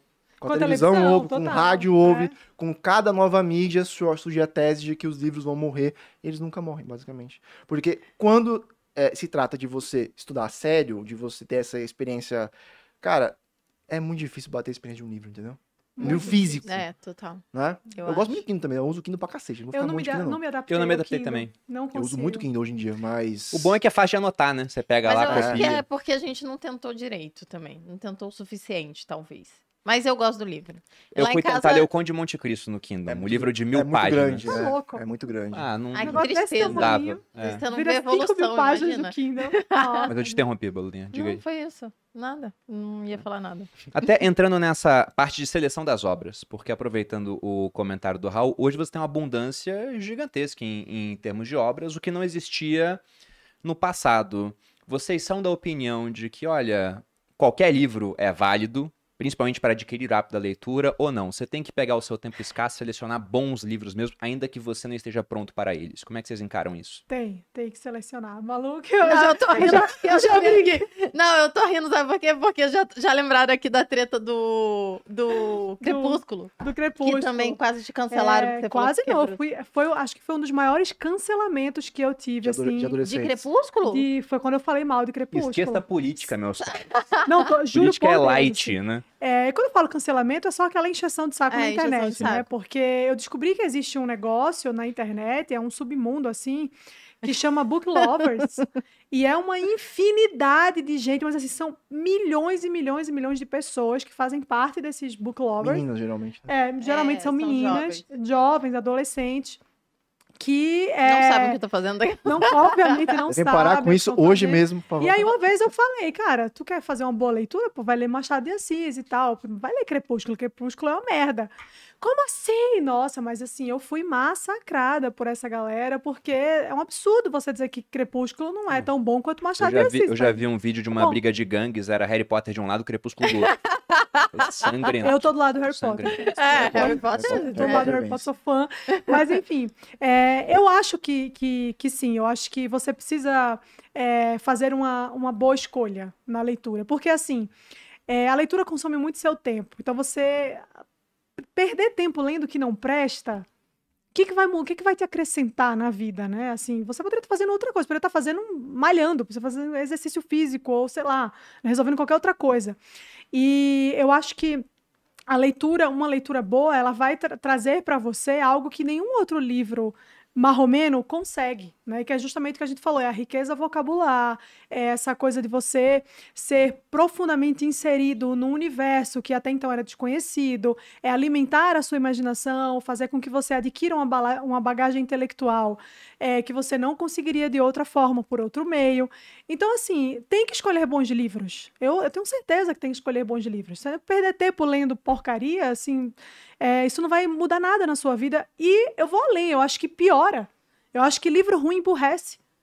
Porque você pega livro hoje em dia, tem, tem livro com erro crasso de português. Né? E a pessoa lê aquilo ali e fala, ah, tá tudo bem, eu não, não sei, não, né? não fui atrás. Você vai ler um, uma senhora essa de Queiroz, você vê o cara com Senhora, diferença. um português, uma linguagem riquíssima, né? uma gramática riquíssima, né? Português é ótimo. Uma linguagem riquíssima ali, um negócio, um vocabulário muito precioso. E aí você vai, pega um outro livro desses crepúsculos da vida, né? Eu tô falando crepúsculo, mas é só uma forma de, de, de falar É de, um- de uma, né? de uma série de livros, né? Desse gênero. Que no caso o gênero chama ruim. E aí. gênero ruim. Meu presta? Deus do céu. Depois é cancelado, não sabe por quê, né? Desculpa. Gênero, não, pre- não leia, não presta. Então é isso, assim, eu acho que você precisa escolher bons livros. E você não precisa, mais uma vez, você não precisa ir muito longe. Você tem a nossa literatura, que é riquíssima. Você tem uma galera aqui que escreve de forma, assim, impressionantemente bem. Né, que vai te, te, sei lá, te moldar o caráter, a alma, o espírito, assim, que você não vai conseguir com essas outras leituras. Então, porra, para de ler porcaria, vai ler livro bom. E aí, puxando um pouco do que o Raul falou, às vezes a gente não sabe o que, que ler, né? A gente fica muito na dúvida. Tudo bem, mas o que, como é que eu sei que o livro é bom? Não tem erro, vá nos clássicos, mira nos clássicos. Eles não são clássicos à toa, eles são clássicos porque eles resistiram ali aos testes do tempo, né? Eles é, ultrapassaram é, a coisa é, temporal ali, local, e eles se tornaram leituras perenes, assim, que você vai levar pro resto da vida. Não é efêmero. Eles são clássicos justamente porque não são efêmeros. Então, vai nessa galera, procura aí, vai na internet, pesquisa bons livros. Né? O Raul fez recentemente uma lista de, de livros, né, para 77 ler. livros. 77 livros bons. Então, assim, você pega uma pessoa que você gosta, que você admira, que você sabe que tem um. que, que, que poderia te ajudar com isso, ouve o que essa pessoa diz, né? Ouve aí o que, o que o Raul tá falando sobre é, literatura clássica. Vai, vai nessa galera, entendeu? Porque eu acho que, assim, é, você perder tempo lendo livro ruim não só vai te fazer perder o, o- o tempo, né, de fato, mas também vai é, é, atrofiar o teu cérebro. Eu acho que é isso aí, atrofia. Você fica meio, meio. Eu acho que emburrece mesmo, de verdade, emburrece. Enquanto que o livro bom, né, uma boa literatura, ela vai te, te proporcionar assim, um crescimento intelectual muito grande. Então, acho que tem que fazer uma boa escolha de livro, sim. Acho que ler qualquer coisa não. Ler qualquer. Eu já, eu já fui dessa corrente, tá? Eu já falei, ah, não, é melhor ler qualquer coisa não- do que não ler nada. Sinceramente, às vezes você pode adquirir conhecimento por outro, por outro meio, Sim. né? Conhecimento por outro meio. E vai ser, vai ser, é, vai ter um impacto positivo. Capinar Agora, um lote, né. Exato, capinando um uma lote, carregando sim, saco de cimento nas costas, é isso Algo aí. mais útil Algo mais útil. Agora, se for para ler, faça uma boa escolha. Tá, eu, eu concordo Deixa- discordando. deixa- Deixa, eu- deixa eu falar, porque é que a gente, é que a gente já teve essa treta, A aí, gente já teve Malu. essa A gente já se bateu. uma Não, de fato, eu, eu realmente acho que escolher bons livros é melhor do que no, ler Um livro livros qualquer. ruins Uhum. ou um livro qualquer. Mas, na minha experiência pessoal, real, assim, que sou disléxica e tenho dificuldade em ler coisas mais profundas, eu realmente acho que melhora o meu vocabulário. Óbvio, eu não tô falando de um, de um livro que tem um português ruim, né? Ou esses livros, desculpa, de autoajuda, livros que o pessoal lança aí sem. Nem, nem, nem é a pessoa que escreve, às vezes. É um Não tô falando desses livros, né? Eu, por exemplo, romances. Romances, eu realmente acho que é melhor você ler um romance do que você não ler nada, porque você ganha vocabulário, você ganha é, imaginação, você de fato vai acrescentar alguma coisa na sua vida. Mas ler só isso e viver lendo isso o tempo inteiro não é o melhor caminho, né? Por exemplo, eu tenho que trabalhar, eu tenho um monte de coisa pra fazer e ocupa tempo. Ocupa. E esses livros são viciantes, e ainda tem Sim. isso, né? Então eu leio lá minhas putarias, aliás, esse ano eu nem li as putarias, que eu adoro, que o pessoal que eu indico, né, falava disso, e de fato é uma delícia para quem não, não nunca É leu, delícia. é uma delícia. para quem nunca leu, tem dificuldade de ler, talvez essa seja a porta de entrada, adoro que tem Gente, é, conta a ambiguidade, né? É. Seja- seja uma porta de entrada para você Tá entrar na- no clima. mundo da leitura. Mais Eu 18 sou dona agora. de sex shop, gente. Eu falo essas Justo, justo. mas, é, de fato, pode ser uma forma de você iniciar esse hábito da leitura, enquanto você não lia nada antes, né? E aí agora você tá lendo alguma coisa. Então, eu realmente acho que é melhor ler alguma coisa do que não ler nada, mas eu, de fato, concordo que ler alguma coisa, o, qualquer coisa, o tempo inteiro, só por ler, não, não faz diferença. É, se isso de alguma forma contas. vai te ajudar, de certa forma, a criar um, um gosto hábito. pela leitura, pelo, né, a criar esse hábito, tudo bem, né? É Que nem você vai começar uma alimentação. Ah, eu quero ser fitness agora, vou começar uma alimentação saudável. Você começa é, lendo, comendo, assim, coisas que você fala, ah, não, mas, mas come, porque depois você vai descobrindo receitas legais e tudo mais. Só uma analogia Fica pior. depois. simples, eu né? Fica tava- pior, né? Eu tava. pior. Mas eu acho que você pode é, começar, tudo bem, com livros ruins. Eu tô falando isso só pra ser legal com a Malu? Esquece tudo que eu tô Não, falando. não, mas deixa, deixa eu só, deixa eu só Mas falar. aí você depois faz uma leitura Eu comecei melhor. nas putarias lá, Bandeira, nas é putarias simples. ruins, e aí de- e eu caí depois, né, em Marçal Aquino. Marçal Aquino que fala?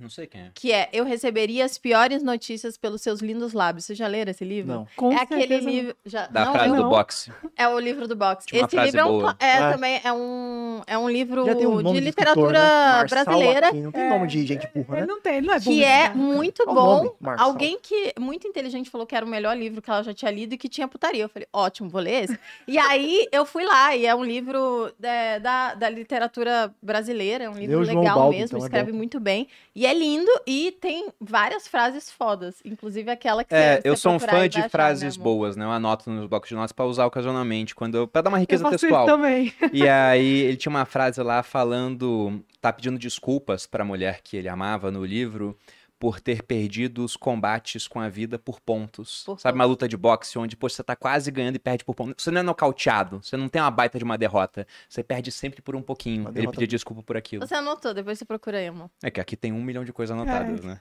É, Daqui Eu não, não anotei o nome do, do autor. Marcelo Aquino. Mas já aproveitando, e até pra você falar sobre isso também, Uhum. Raul, mas eu queria saber sobre essa lista de 77 livros, cara. Porque tem até eu fui consultar aqui, eu tenho anotado uma frase do Abade Faria em O Conde de Monte Cristo, onde ele afirma o seguinte: o Abade Faria, pra quem já viu o filme, porque a maioria não leu o livro, né? Não sei nem como é que eu falo com vocês que não leram o livro. Ah, boa. Brincando, tá, gente? Mas o filme é muito diferente do livro. Você não tem como pegar um livro de 1.800 páginas e transformar num filme de duas horas sem perder muito, inclusive mudar a história. A história é diferente. Mas ele diz, quando ele tá lá na cadeia com Edmond Dantê, que com 150 obras bem escolhidas, temos, se não um resumo completo de todos os conhecimentos humanos, ao menos tudo que é útil a um homem saber. E começa a ensinar pro Dante, que tá preso, né, sobre literatura, sobre filosofia, sobre economia, sobre uma série de coisas. E ele sai da prisão muito superior a quando ele entrou. Ele vira um outro homem. Vira um homem perfeito. O Conde de Monte Cristo é, um- é- é romântico clássico. É o assim. ideal, né? Exatamente, o homem ideal. E você tem 77 livros selecionados aí. Fala um pouco mais sobre isso. Ah, cara, o que aconteceu? É, a ideia do clube do- da- de leitura surgiu. Foi um fruto da treta da Mari né? É, As pessoas escolhendo os frutos das minhas tretas é, ótimo. porque a Mari falou mal de Crepúsculo, eu falei, cara, tá certo, óbvio, né? Só que. Falei, Meu eu- Deus.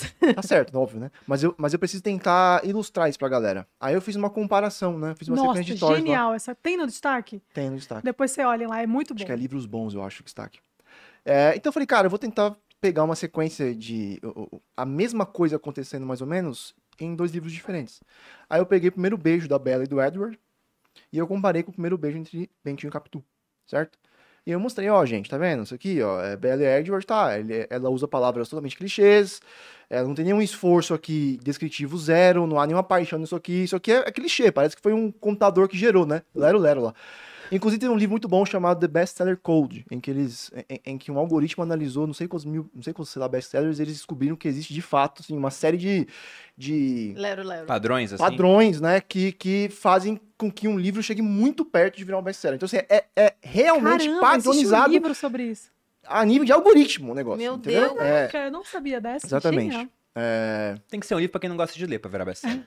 no final das É. contas. é, tem, tem- tem- tem uns bons que, que sobem lá, né? Não, mas é, pô, porque pensa. É um público quando, diferente, é um Quando que um livro É um de duas mil páginas vai virar best-seller hoje? Não vira. É um O livro que vira best-seller é o livro de 120 Ah, páginas, sim. onde metade é O figura. Milagre da Manhã.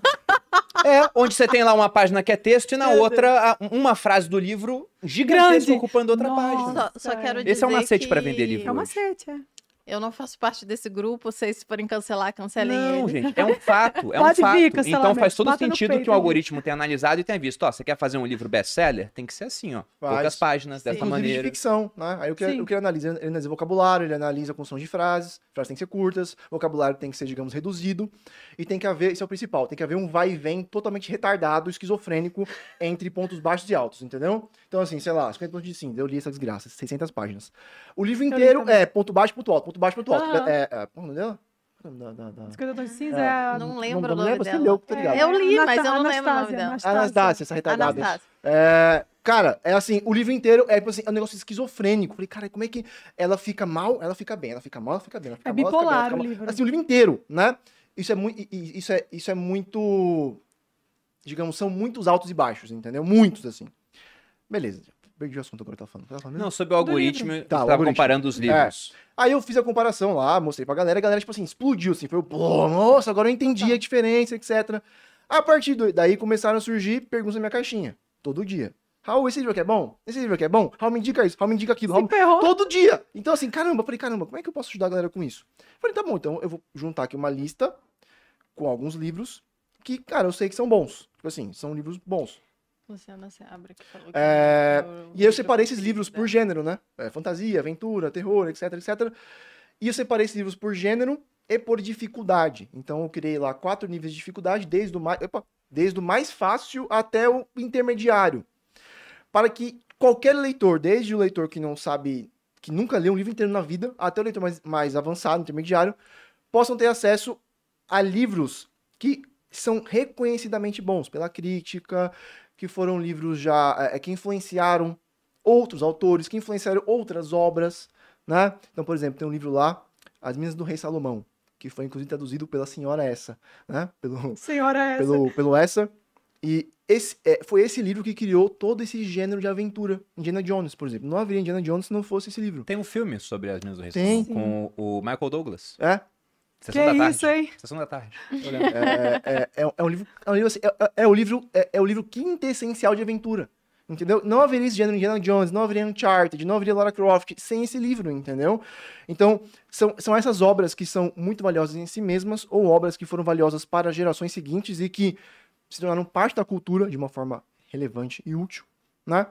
E eu coloquei tudo no PDF, eu faço uma descrição breve, né? Uma página de descrição de cada um dos livros, para que a pessoa não se sinta tão perdida, entendeu? Então ela vai chegar lá, pô, 77 livros, muito livro, mas, sei lá, tem 10 só de aventura. Então eu posso ir do mais fácil até o intermediário e já tem uma ideia muito boa dos principais livros desse gênero, que é aquela ideia que você falou lá, né, do, do Abade, de que de fato, cara, se você parar a pensar mesmo assim, livros realmente essenciais, essenciais para a humanidade, que não são tantos assim. Né? Você pode pegar uns 150 livros em todas as áreas e você vai ter uma ideia muito boa É. de toda a história da humanidade. Não é a ideia da lista. A ideia da lista é você ter acesso a livros bons, né? É de um ficção. guia, né? É um guia. uma instrução O que, mesmo. que você colocaria? Por exemplo, fale uns nomes pra gente. Você fala muito Machado de Assis. Inclusive, eu fui dar uma olhada aqui no aplicativo da Esquilo. Lá você tem Memórias Póstumas de Brás Cubas, tem Dom Casmurro, tem Quincas Borba, tem outras obras dele. Então você pode dar uma olhada. Né? E, como eu disse, o acesso para quem tem, por exemplo, o Vivo, acho que é Claro também, acaba sendo gratuito. Mas pensando até no iniciante, que obras seriam interessantes? Para o cara ter um contato com esse mundo. Cara, de ficção, por exemplo, o que eu coloquei lá em literatura brasileira. Eu coloquei o Memórias um de Milícias, do Manuel Antônio de Almeida, que era um autor de É que o Machado gostava muito. É né? pequeno. Uhum. É. É um livro pequeno e é um livro quase cartunesco. É um livro Sim. cheio de causos breves. Uhum. É, é- é uma série de esquetes, quase, o livro, É. certo? Mas é, é, por exemplo, o espírito brasileiro, aquele espírito carioca, aquele espírito, né, de... Flamenguista. Flamenguista. Esse eu acho que foi um É dos tipo poucos isso. que eu li, sabia? Por exemplo, então, dá, dá pra você ler e você vai achar engraçado. A, a, É bem interessante. a forma com que ele É. conta tudo é muito diferente de você... Quando bota a farda se comporta de um jeito. Quando Sim. Sim. Sim. é. Eu coloquei Lima Barreto. É, eu coloquei. Qual foi que eu coloquei lá no- como um dos primeiros? Eu não lembro agora, no intermediário. Eu coloquei o. Policarpo Quaresma, certo? Aí já é o intermediário já.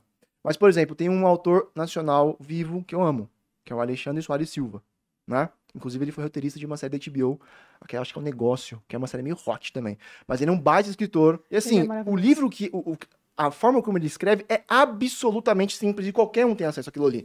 Mas ele tem muita cultura. Eu Muita. sei o que ele enfiou naquele livro, entendeu? Eu sei o trabalho que ele teve pra chegar nessa aparente simplicidade. Então é uma simplicidade enganosa, Uhum. entendeu? Porque à primeira vista parece que é muito bobo. Mas Revolução é dos Bichos tá nessa lista aí? Tá, tá, coloquei o Porque quando você falou isso de uma simplicidade enganosa, eu pensei, nossa, Revolução dos Revolução Bichos dos pra mim é É tipo isso. isso, Porque uma é, criança, é. a primeira vez que eu li, eu tinha uns 12 anos.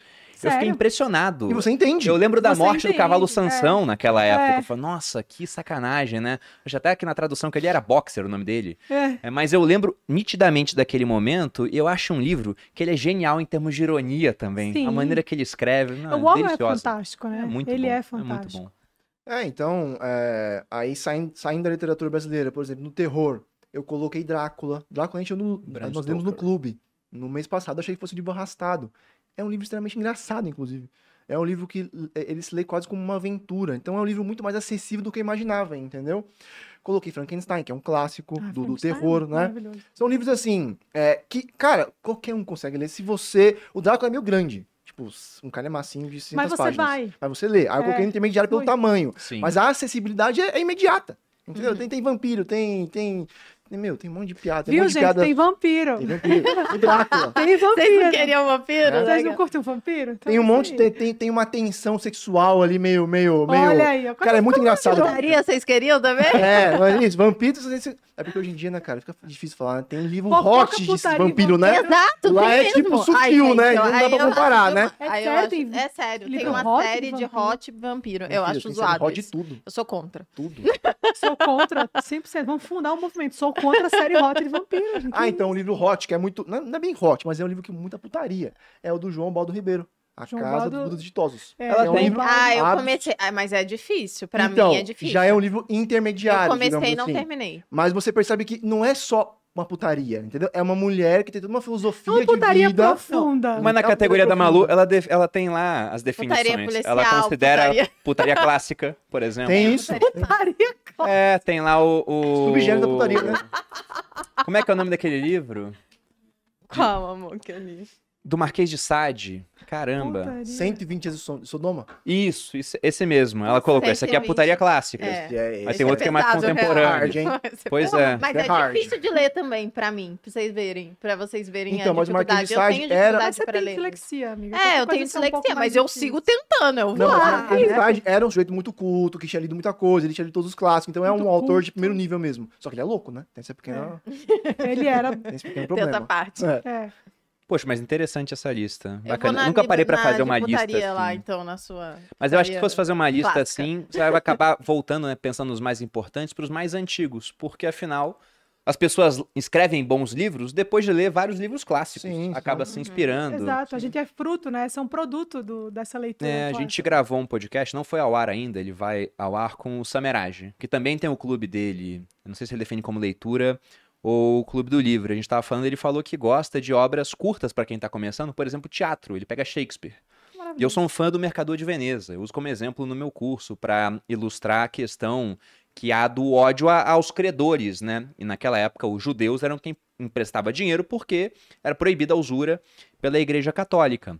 E o Mercador de Veneza tem toda aquela história de que ele foi emprestar dinheiro para um mercador cristão e falou: você não vai pagar juros, não. Eu quero uma libra de carne do seu peito. E aí depois ele, ele lembrou que o Ariano Suassuna usou essa mesma Sim. ideia no Alto da Compadecida. compadecida. Então ele conhecia aquela ideia. Eu acabei de ver Game of Thrones, o tanto de referência que você encontraria a outras obras, inclusive a, a questões mitológicas, as Sete Maravilhas do Mundo Antigo, que passam despercebidos porque não Total. conhece nada. Sim. O cara tá assistindo, tá lá, meu Deus, tem um dragão. E não olha, o- e não é olha o série restante. E não olha o restante. Porque ele não tem acesso àquilo. Eu gosto até de falar, né? Que quando a gente viaja, a gente vai muito em museu. Eu adoro. E a gente faz questão, por mais que eu vá num museu pra conhecer coisas que às vezes eu já conheço de história, bustos romanos que eu sei quem são, fico apontando pra Malu, aquele cara tal imperador tem a moeda dele, aquele cara tal, que eu coleciono moedas antigas também, a gente faz questão de contratar um guia, porque eu falo, nossa, entrar aqui e não ter acesso a toda a É, informação perder, é perder. é quase como estar no Total, é um mundo e não ter acesso à internet, não É, saber que existe uma outra dimensão. é cego. E um livro é exatamente a mesma coisa, pô. O pessoal fica gastando muito dinheiro pra ir na França e volta pro Brasil e fala no jantar. Na França, Fui na é assim. Você pode pegar um livro e ver como é que era o Brasil do século XIX, por exemplo. Olha, Total. no Brasil era assim, é um turismo muito similar, só que é só a sua cabeça que viaja e por um preço muito mais baixo. Machado No nunca saiu final do Brasil, né? contas. Machado Pois é. nunca saiu do Brasil. Sócrates, é acho que nunca verdade. saiu da, da, do- da bolinha que ele vivia ali. Não, precisa, não É, precisa, e São entendeu? É. grandes gênios, né? E aí, pensando na, na pessoa que ela tá começando, vai pegar alguma dessas obras mais simples, por exemplo. Vocês têm alguma dica pra absorver mais conteúdo? Porque muita gente pergunta, nossa, como é que você grava tudo que você lê? E é óbvio que eu não gravo tudo que eu leio, eu só falo que eu gravei. É diferente. aí vocês acham, É né? Ouvem aqui eu falando e pensam que eu gravo E tudo. funciona. Mas E vocês têm funciona. alguma técnica pra isso que vocês usam? Como é que Ó. vocês gostam de ler? Um livro de cada vez? São vários? É, então, eu, eu leio um livro de cada vez. O Bruno, meu marido, ele lê 10 livros ao mesmo tempo e ele sabe todos os livros, ele entende todos os livros e ele explica todos os livros. Eu não é- consigo você é contra isso. isso, Bolodinha, também? Eu não tenho opinião, porque eu, eu acho que eu nunca conseguiria. Então, Eu tá não certo. consigo ler mais de um livro e eu sempre jogo a culpa no meu déficit de atenção, mas é que realmente eu prefiro focar num livro, termino, leio o outro. Eu tenho tempo pra isso, então beleza. Eu sou um fã do seu marido, viu? É. O Bruno é um cara, uma sumidade também. Gosto. É, obrigada. E aí, o, o que que acontece? Eu, eu geralmente leio um livro por vez, eu não fico... Porque o que que acontece comigo? Eu misturo as histórias, cara. Eu começo a ler um livro, eu falo, ué, mas cadê aquele cara? Eu falo, "Não, tá no outro. Então, eu prefiro ler um só. É a minha cara fazer é, isso. então eu prefiro... E Eu às já vezes não eu consigo E às ver vezes eu vou todos assim, os personagens. capítulos esperando o cara aparecer, e aí eu me dou conta, porra, mas não é aqui. Então eu fico muito confusa mesmo, então eu prefiro ler um livro por vez. E o que que acontece? Como absorver melhor a leitura, né? Eu acho que cada pessoa, ela te- encontra um jeito Eu acho que isso é muito Uhum. pessoal. Tem gente que vai ter mais facilidade em absorver se ela fizer anotações. Tem gente que tem mais facilidade em absorver se ela lê em voz alta. Para mim, ler em voz alta funciona muito. Outra coisa que eu faço, e aí eu tô falando de técnicas que eu uso, né, Uhum. pessoal, que eu fui vendo ao longo da minha vida que funcionavam comigo e que eu pensei, putz, se funciona comigo, pode funcionar com outras pessoas. É, eu sempre faço um resumo do livro depois que eu li, ou do capítulo, que acho que fica mais fácil. Mas eu não faço esse resumo e escrevo. Eu, o que é que eu penso? Deixa eu ver se eu entendi mesmo isso aqui. Eu vou explicar. Como se eu estivesse dando uma aula sobre aquele livro. Então eu li o capítulo, termino e falo, então, nesse capítulo, o autor fala isso, isso, isso, isso. Qualquer gênero, inclusive gênero eh, literário mesmo, literatura, Ficção. romance. Eu faço isso. Então, é, quando você explica para outra pessoa, você está revivendo aquilo ali. Então, você, de certa forma, memoriza. Né? Grifar as partes que você gosta.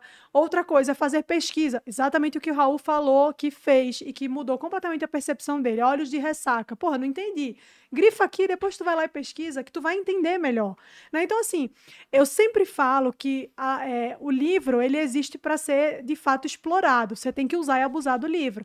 Tem gente que lê livro meio com nojinho, né? Ah, eu não posso marcar a página, eu não Mas, posso fazer isso. gente, Não, o meu livro ele sai fodido depois que eu termino de ler. Sai a capa mole, sai todo virado, eu risco tudo, anoto. Só não faz orelha, tá, gente? Que aí já é crime, não orelha deveria ser muito constitucional. A orelha não dá. Mas, enfim, eu, eu realmente mergulho naquilo ali. E eu vou vendo de que maneira eu consigo é, é, aprender, apreender o que eu leio, né? E eu acho que a, a, a- a forma de você fazer isso vai variar muito de pessoa para pessoa. Tem gente que é, faz pequenos resumos depois que, que faz uma leitura, faz anotações. Agora, para mim, o, o principal é, é o, o foco e a determinação em fazer aquilo, né? Porque volta no que a gente falou ao longo de todo o podcast. Se você está lendo o livro aqui, mas a cabeça está em outro lugar, se você não tem a, a concentração do Dostoiévski na Sibéria para ler um livro, é, e você fica ali o tempo inteiro, ah, estou lendo, mas estou pensando nas notificações que estão chegando aqui no meu WhatsApp, você nunca vai pegar aquilo ali de fato, você nunca vai apreender, você vai Terminar só a página e nem lembrar o que foi dito. é uma leitura passiva que você faz, né? E a Uhum. leitura ela tem que ser ativa mesmo. Você tem que ler, você tem que explorar para que você depois que termine aquele livro você fala, bom, consegui dominar isso aqui. E dominar que eu falo não é tipo, pronto, agora eu sou doutor nesse assunto, não, é dominar, é compreender, entender, e eu consigo falar sobre isso. Né? Eu acho que uma boa forma de você saber se aprendeu o que você leu é se você consegue, falar Consegue sobre aquilo explicar. depois. Uhum. E se você percebe que ainda ficaram ali algumas lacunas, volta no livro e lê de novo. Eu sou muito a favor de reler livros. Eu acho que muitas vezes acaba sendo mais importante, a depender da leitura, você reler um livro bom do que você ler um livro novo. Às vezes esse caminho pode ser muito útil. E aí você, sempre que você faz uma releitura, você lê de uma, de uma forma diferente. A sua percepção é completamente diferente, né? Quando eu li Alice no País das Maravilhas, há muito tempo, a minha, a minha visão daquilo ali era uma.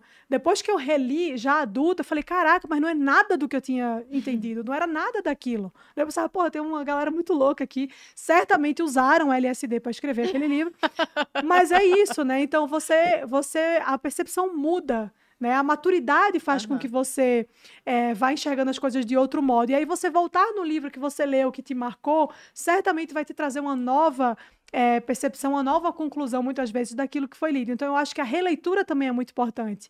E, enfim, existem muitas técnicas de memorização, existem muitas técnicas de você é, absorver o que foi lido. Eu acho que você tem que encontrar o que funciona melhor para você. Algumas pessoas falam, ah, talvez fazer assim eu tento e não funciona comigo, mas o que eu faço dá certo. Então, você vai encontrando ali, né?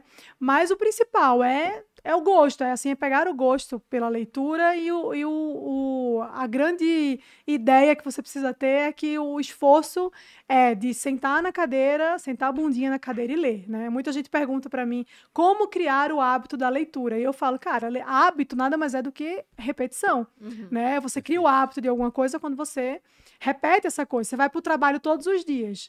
Uma hora você esquece o Waze, você sabe chegar lá, porque o seu cérebro já programou aquilo. E né? chega lá até no automático, às vezes, no no, fim de automático, semana, você nem sabe exemplo. que tá. in- Exato, você nem tá indo e vai, né? Uhum. Então, assim, é, é, hábito é repetição. Se você quer construir o hábito de qualquer coisa que seja, você precisa fazer. Com a leitura não é diferente. Para você adquirir o hábito da leitura, você precisa ler.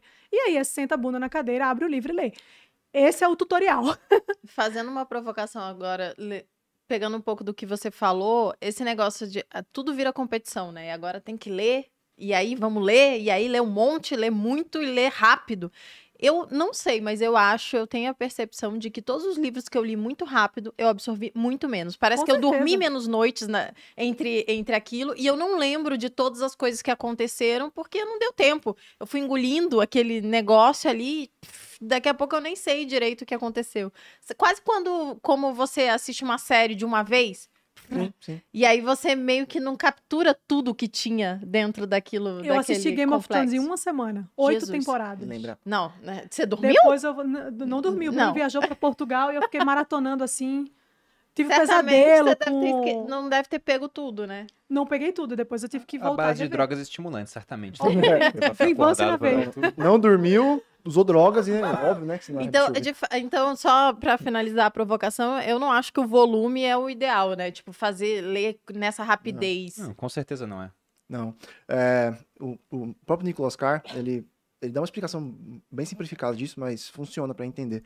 Ele diz que existe a memória de, de, de, de curto espaço, né? Memória de longo espaço, short term e, e long term.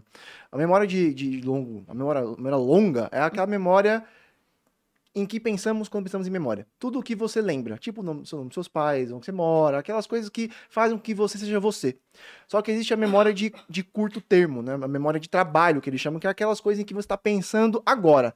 Tipo, eu estou pensando nisso agora. Então, para que você aprenda algo ou você pense alguma coisa, essa coisa estar na sua consciência nesse instante, né? Depois ela some.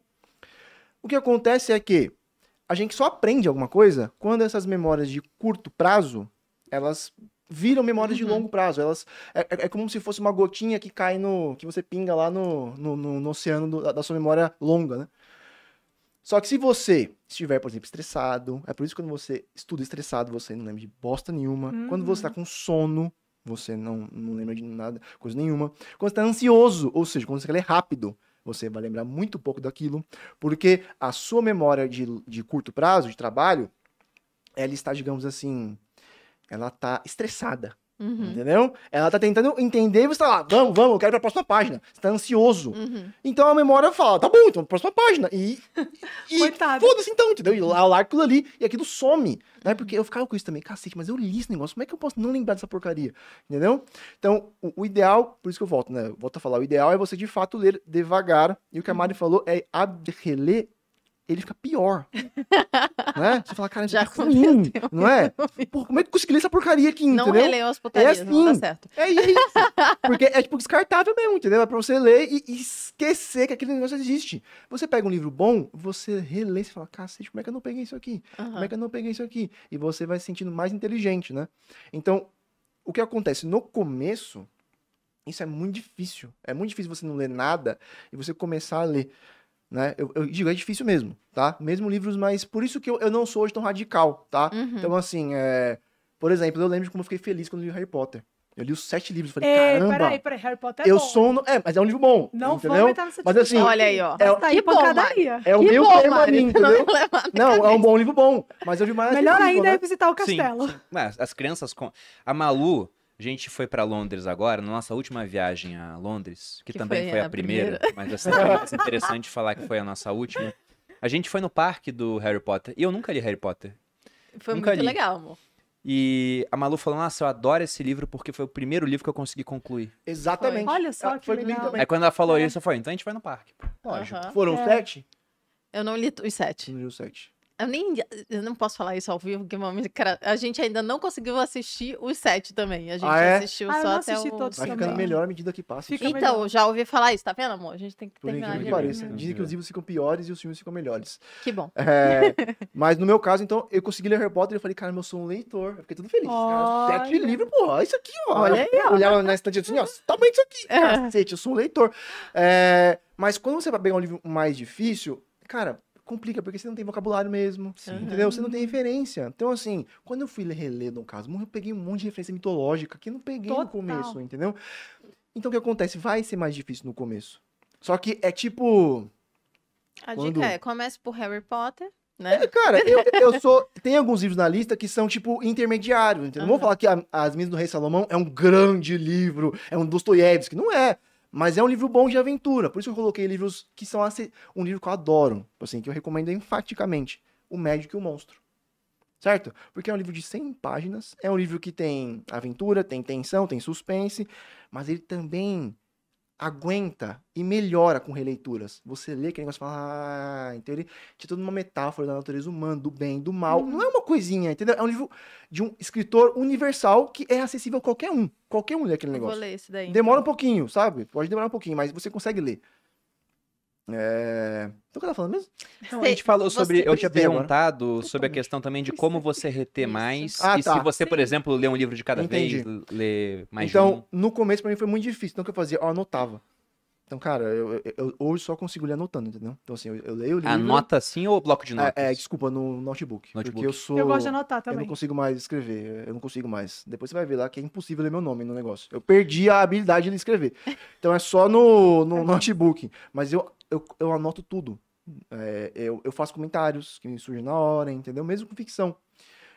Porque essa é a forma que eu consegui encontrar para que eu leia melhor. Nem todo mundo vai ler assim. Uhum. Eu acho que isso é muito individual mesmo. Depende, né?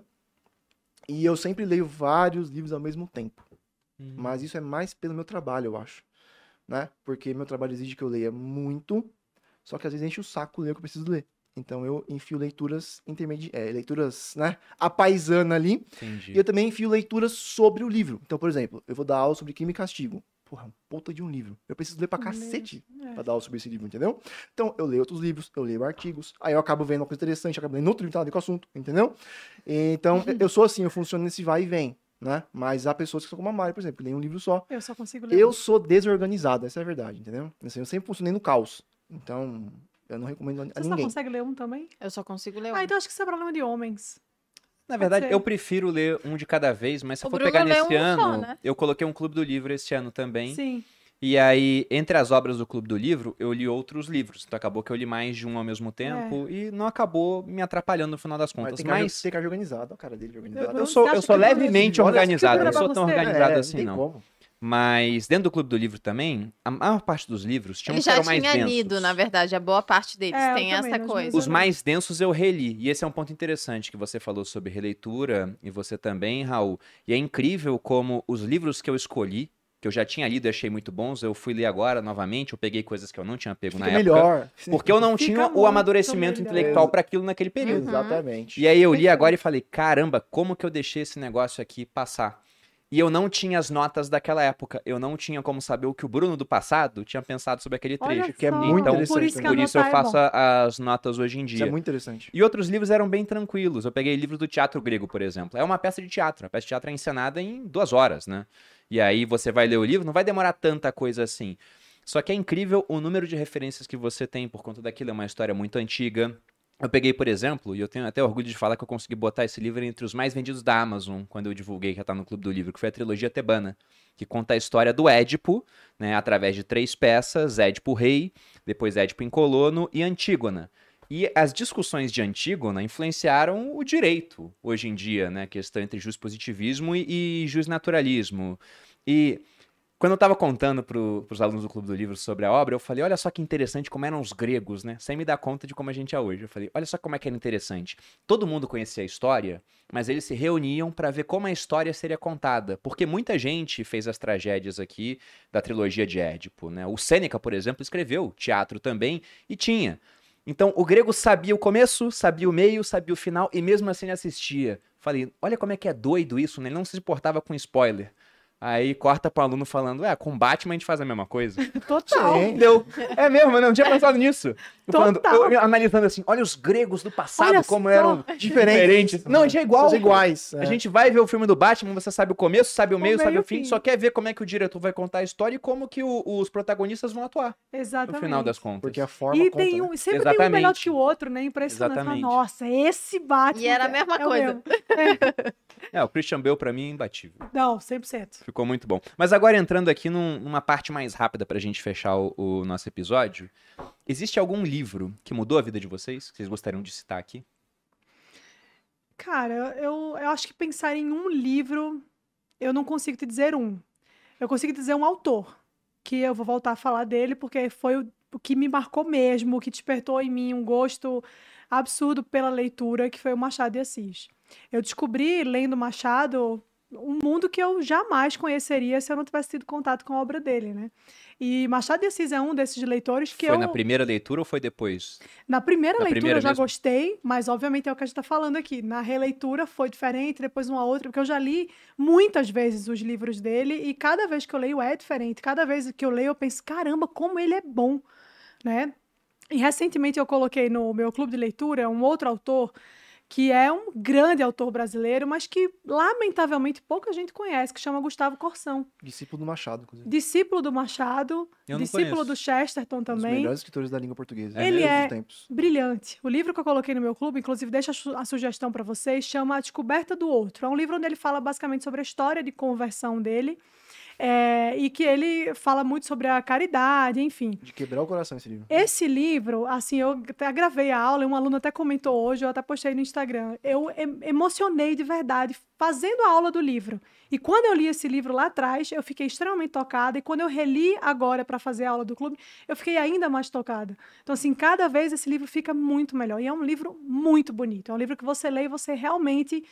Você tem que parar e respirar fundo para poder continuar a leitura, porque ele é muito bom. E o Corsão, ele é fantástico. Então, tem vários livros dele que, que mexeram muito comigo, né? O Século do Nada, é, Claro Escuro, é, Três Alqueires e Uma Vaca. São livros muito bons, mas que, porra, é, uma- é um escritor brasileiro, assim, absurdamente bom e que pouca gente conhece, cara. É, é é- é triste isso. Então, deixa como ele deu sugestão. O azar de ter nascido no Brasil. Talvez Pode fosse ser, americano, ou francês, ou russo. Fosse muito mais É, famoso. ele deu azar de não ser o Nicholas Sparks.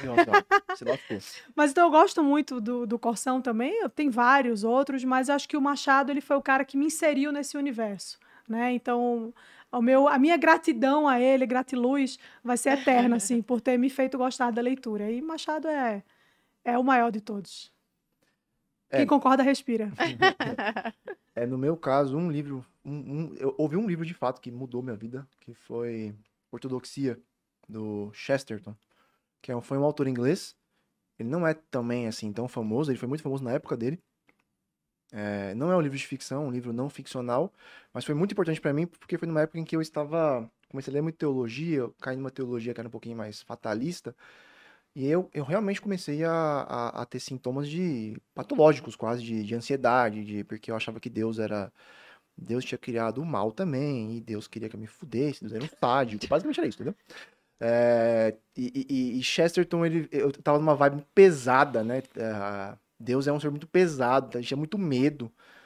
E aí veio Chesterton com uma leveza é, e uma cara, uma acuidade argumentativa, uma, uma profundidade argumentativa que eu nunca tinha visto antes. E um estilo que, por exemplo, hoje eu escrevo, né? Eu, eu tento, eu tento escrever, etc. Eu quis começar a escrever depois que eu li esse livro. Falei, caramba, eu gostaria. É isso que eu quero fazer na minha vida. Eu quero escrever uma coisa que seja tão boa quanto uma página desse cara. Entendeu? Então foi um livro que mudou minha vida porque me salvou de uma, cara, de um caminho que se eu continuasse na- naquele caminho, eu certamente teria ficado louco mesmo, maluco mesmo, de pedra. E não ficou?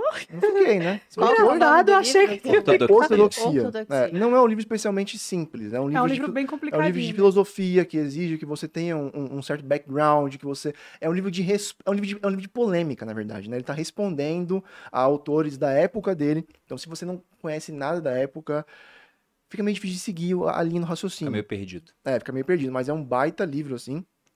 E foi o que mais me influenciou em Mônica Takada.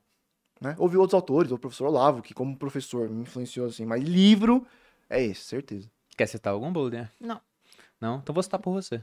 Vai, então. Vou, vou citar o seu e o meu. Cite dois. Tá, então vai. Mas é, é engraçado como, até defendendo aquela linha de que, olha, às vezes é melhor se ler sobre, sabe, um livro mais simples, alguma coisa assim, do que não ler nada. É, a gente falou bastante de literatura, de romances, de histórias, e não dá para aprender sobre finanças, por exemplo, num livro assim. Eu nunca conheci um bom livro para ensinar sobre finanças que fosse um, um Um romance. Apesar de que já vi tentativas que ficaram até interessantes. Mas o livro que mudou a minha vida e fez que no final estivesse aqui foi um de um cara chamado Tim Ferriss. Se eu ler esse livro hoje, ele tá muito pior. Não Qual foi o livro? foi o Trabalhe quatro horas por Ah, semana. clássico. Sim. O título é uma mentira. Porque você não vai trabalhar O quatro Bruno horas por trabalha semana. 30. Pois é, eu trabalho Por pra caramba, eu vou trabalhar muito mais ainda. E poderia ser escrito em 10 páginas, mas tudo bem. É. Poderia, mas, Poderia o, mas o escrito em ponto quatro, em quatro páginas. é aquilo que você vê. Eu vi a, situação do autor, a vida que ele levava, o que ele estava fazendo, trabalhando pela internet. Eu falei, caramba, eu quero isso pra Eu mim. quero. é. Eu quero isso pra mim. Como eu falei, eu comecei a ler porque eu queria ser o meu pai. Quando eu li o livro desse cara, eu queria ser esse cara. Daí eu falei, olha, um dia eu tenho que ter um negócio na internet. E a Malu comprou essa ideia comigo, e foi inclusive ela que criou Sim. o nosso primeiro blog para que eu pudesse começar a escrever, e isso trouxe a gente até aqui. Mas teve um outro livro nesse percurso que foi muito importante, que foi Os Segredos da Mente Milionária. Não tanto pra mim, quando eu li o livro eu vi que eu já tinha uma cabeça muito boa pra essa questão de dinheiro. Só que a Malu na época, apesar de ser uma poupadora nata, ela não gostava de vender. Ela tinha, sabe, era muito conservadora em questão de exposição a risco.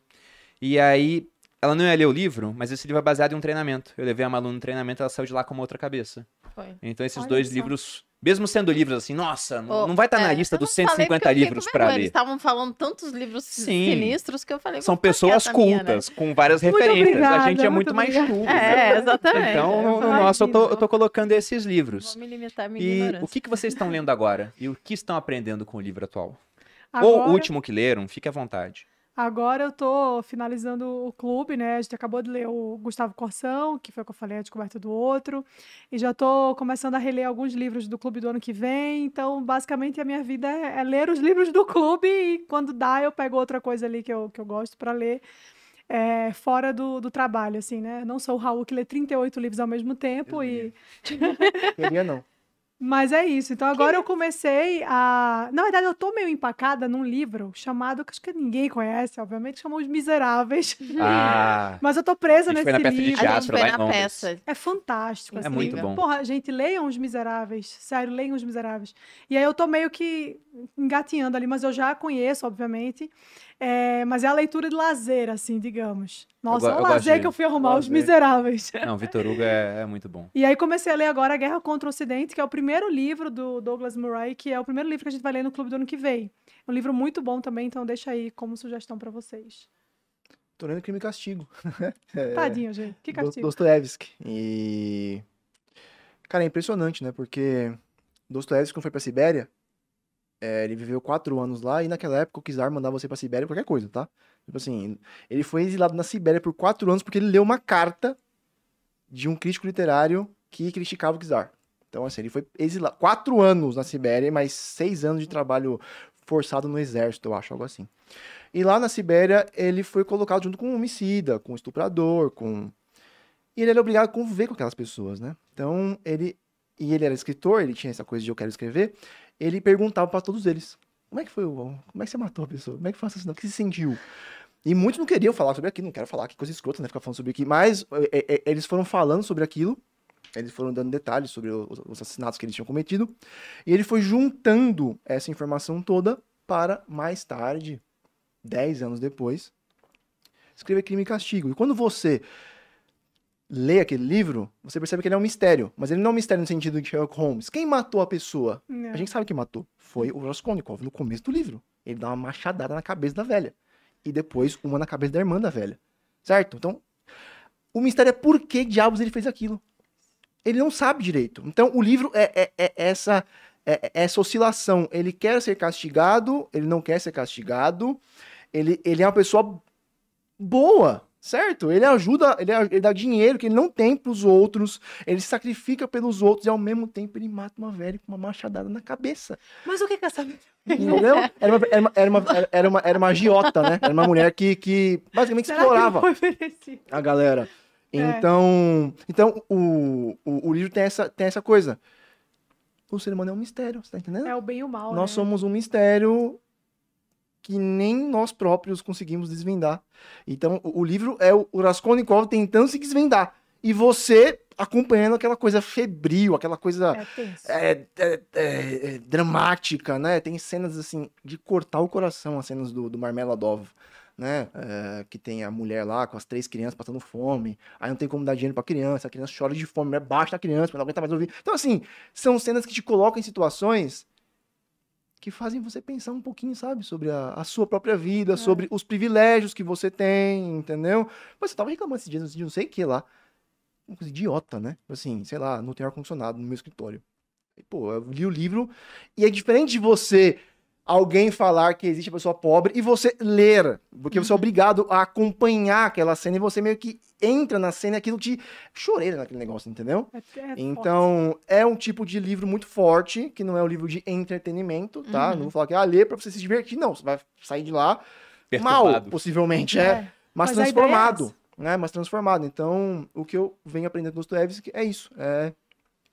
Realmente, o ser humano é um bicho, no mínimo, misterioso, Complexo. complexo. Tem aquela frase, acho que é do Kafka, que ele fala que a gente deveria ler os livros que nos mordem, que nos picam. E se um livro não desperta a gente igual um murro no crânio, né? pra que lê-lo, no final das contas? E eu faço uma lista todo ano, assim, de obras que eu quero ler. E Dostoiévski tá lá há um tempo já. Eu queria ler Crime e Castigo, eu fui adiando, adiando, eu falei, não, vou ler um Dostoiévski no finalzinho do ano, só pra começar. Você não vai se arrepender. E aí eu ia ler o Memórias do Subsolo e a Estela que tá bom. aqui, cuida da gente no podcast também, ela me deu Noites Brancas. Já, já, já Muito quase me obrigou a ler, né? E aí falou, não, toma esse aqui, eu falei, vou, vou ler Dostoiévski até o final do ano. Mas o que eu tô lendo agora é a Orestia, que é uma peça do teatro grego, escrita por Ésquilo, né? 400 anos antes de Cristo. Ele foi um dos três grandes, era ele, né, o Sófocles, que é o da trilogia tebana que eu falei aqui, e o Eurípides. E é a história do Agamenon, voltando da Guerra de Troia, sendo morto pela esposa, né? Mas na verdade tem uma história mais antiga que tem que entender também, de uma, uma maldição que existe na família do Agamenon, porque ele é morto, morto pela esposa, porque ele assassinou a própria filha, porque uma deusa não estava liberando as tropas. E aí a esposa começa a ter um caso com o primo dele, eles matam Agamenon e o filho dele se vinga disso, matando a própria mãe, o Orestes. Game of Thrones.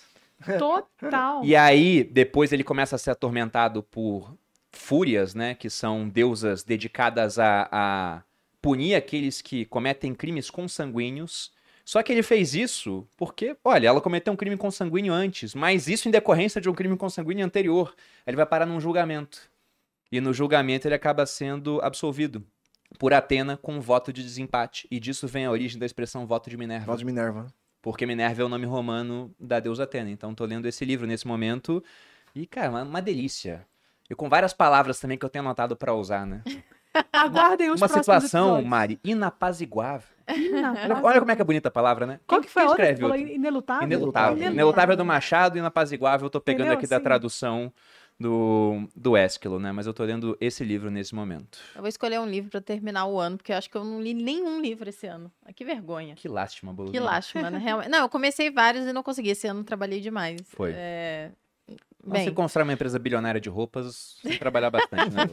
Não se constrói mas enfim, livro. vou escolher um livrinho desses aí pequeno pra eu terminar o ano e dizer que eu completei um livro. Depois, Bom. vocês, você depois vocês me ajudem. E ah, o, o último ponto aqui, uma recomendação de livro pro pessoal começar? Uma específica?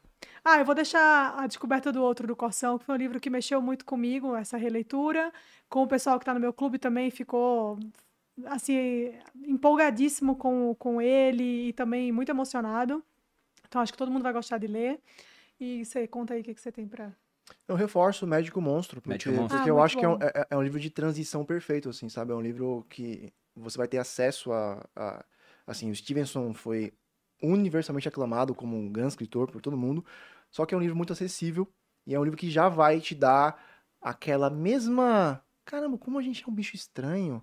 Como eu tenho umas coisas aqui que eu não consigo explicar em mim mesmo. Dá, dá, dá, dá, essa, dá esse, esse beliscão, né? Mas é bem suave, de forma que qualquer um consegue ler vai gostar do livro, vai achar legal, vai ser interessante e ao mesmo tempo vai tirar alguma coisa de valioso dali. Não vai ser só uma leitura que você vai esquecer depois de 20 segundos, desculpa. Ah, já que você falou do. Só um parênteses, já que você falou do Kafka, um bom livro também para Metamorfose. como, como sugestão é Metamorfose e o Processo, que é um livro que a gente vai ler no clube ano que vem.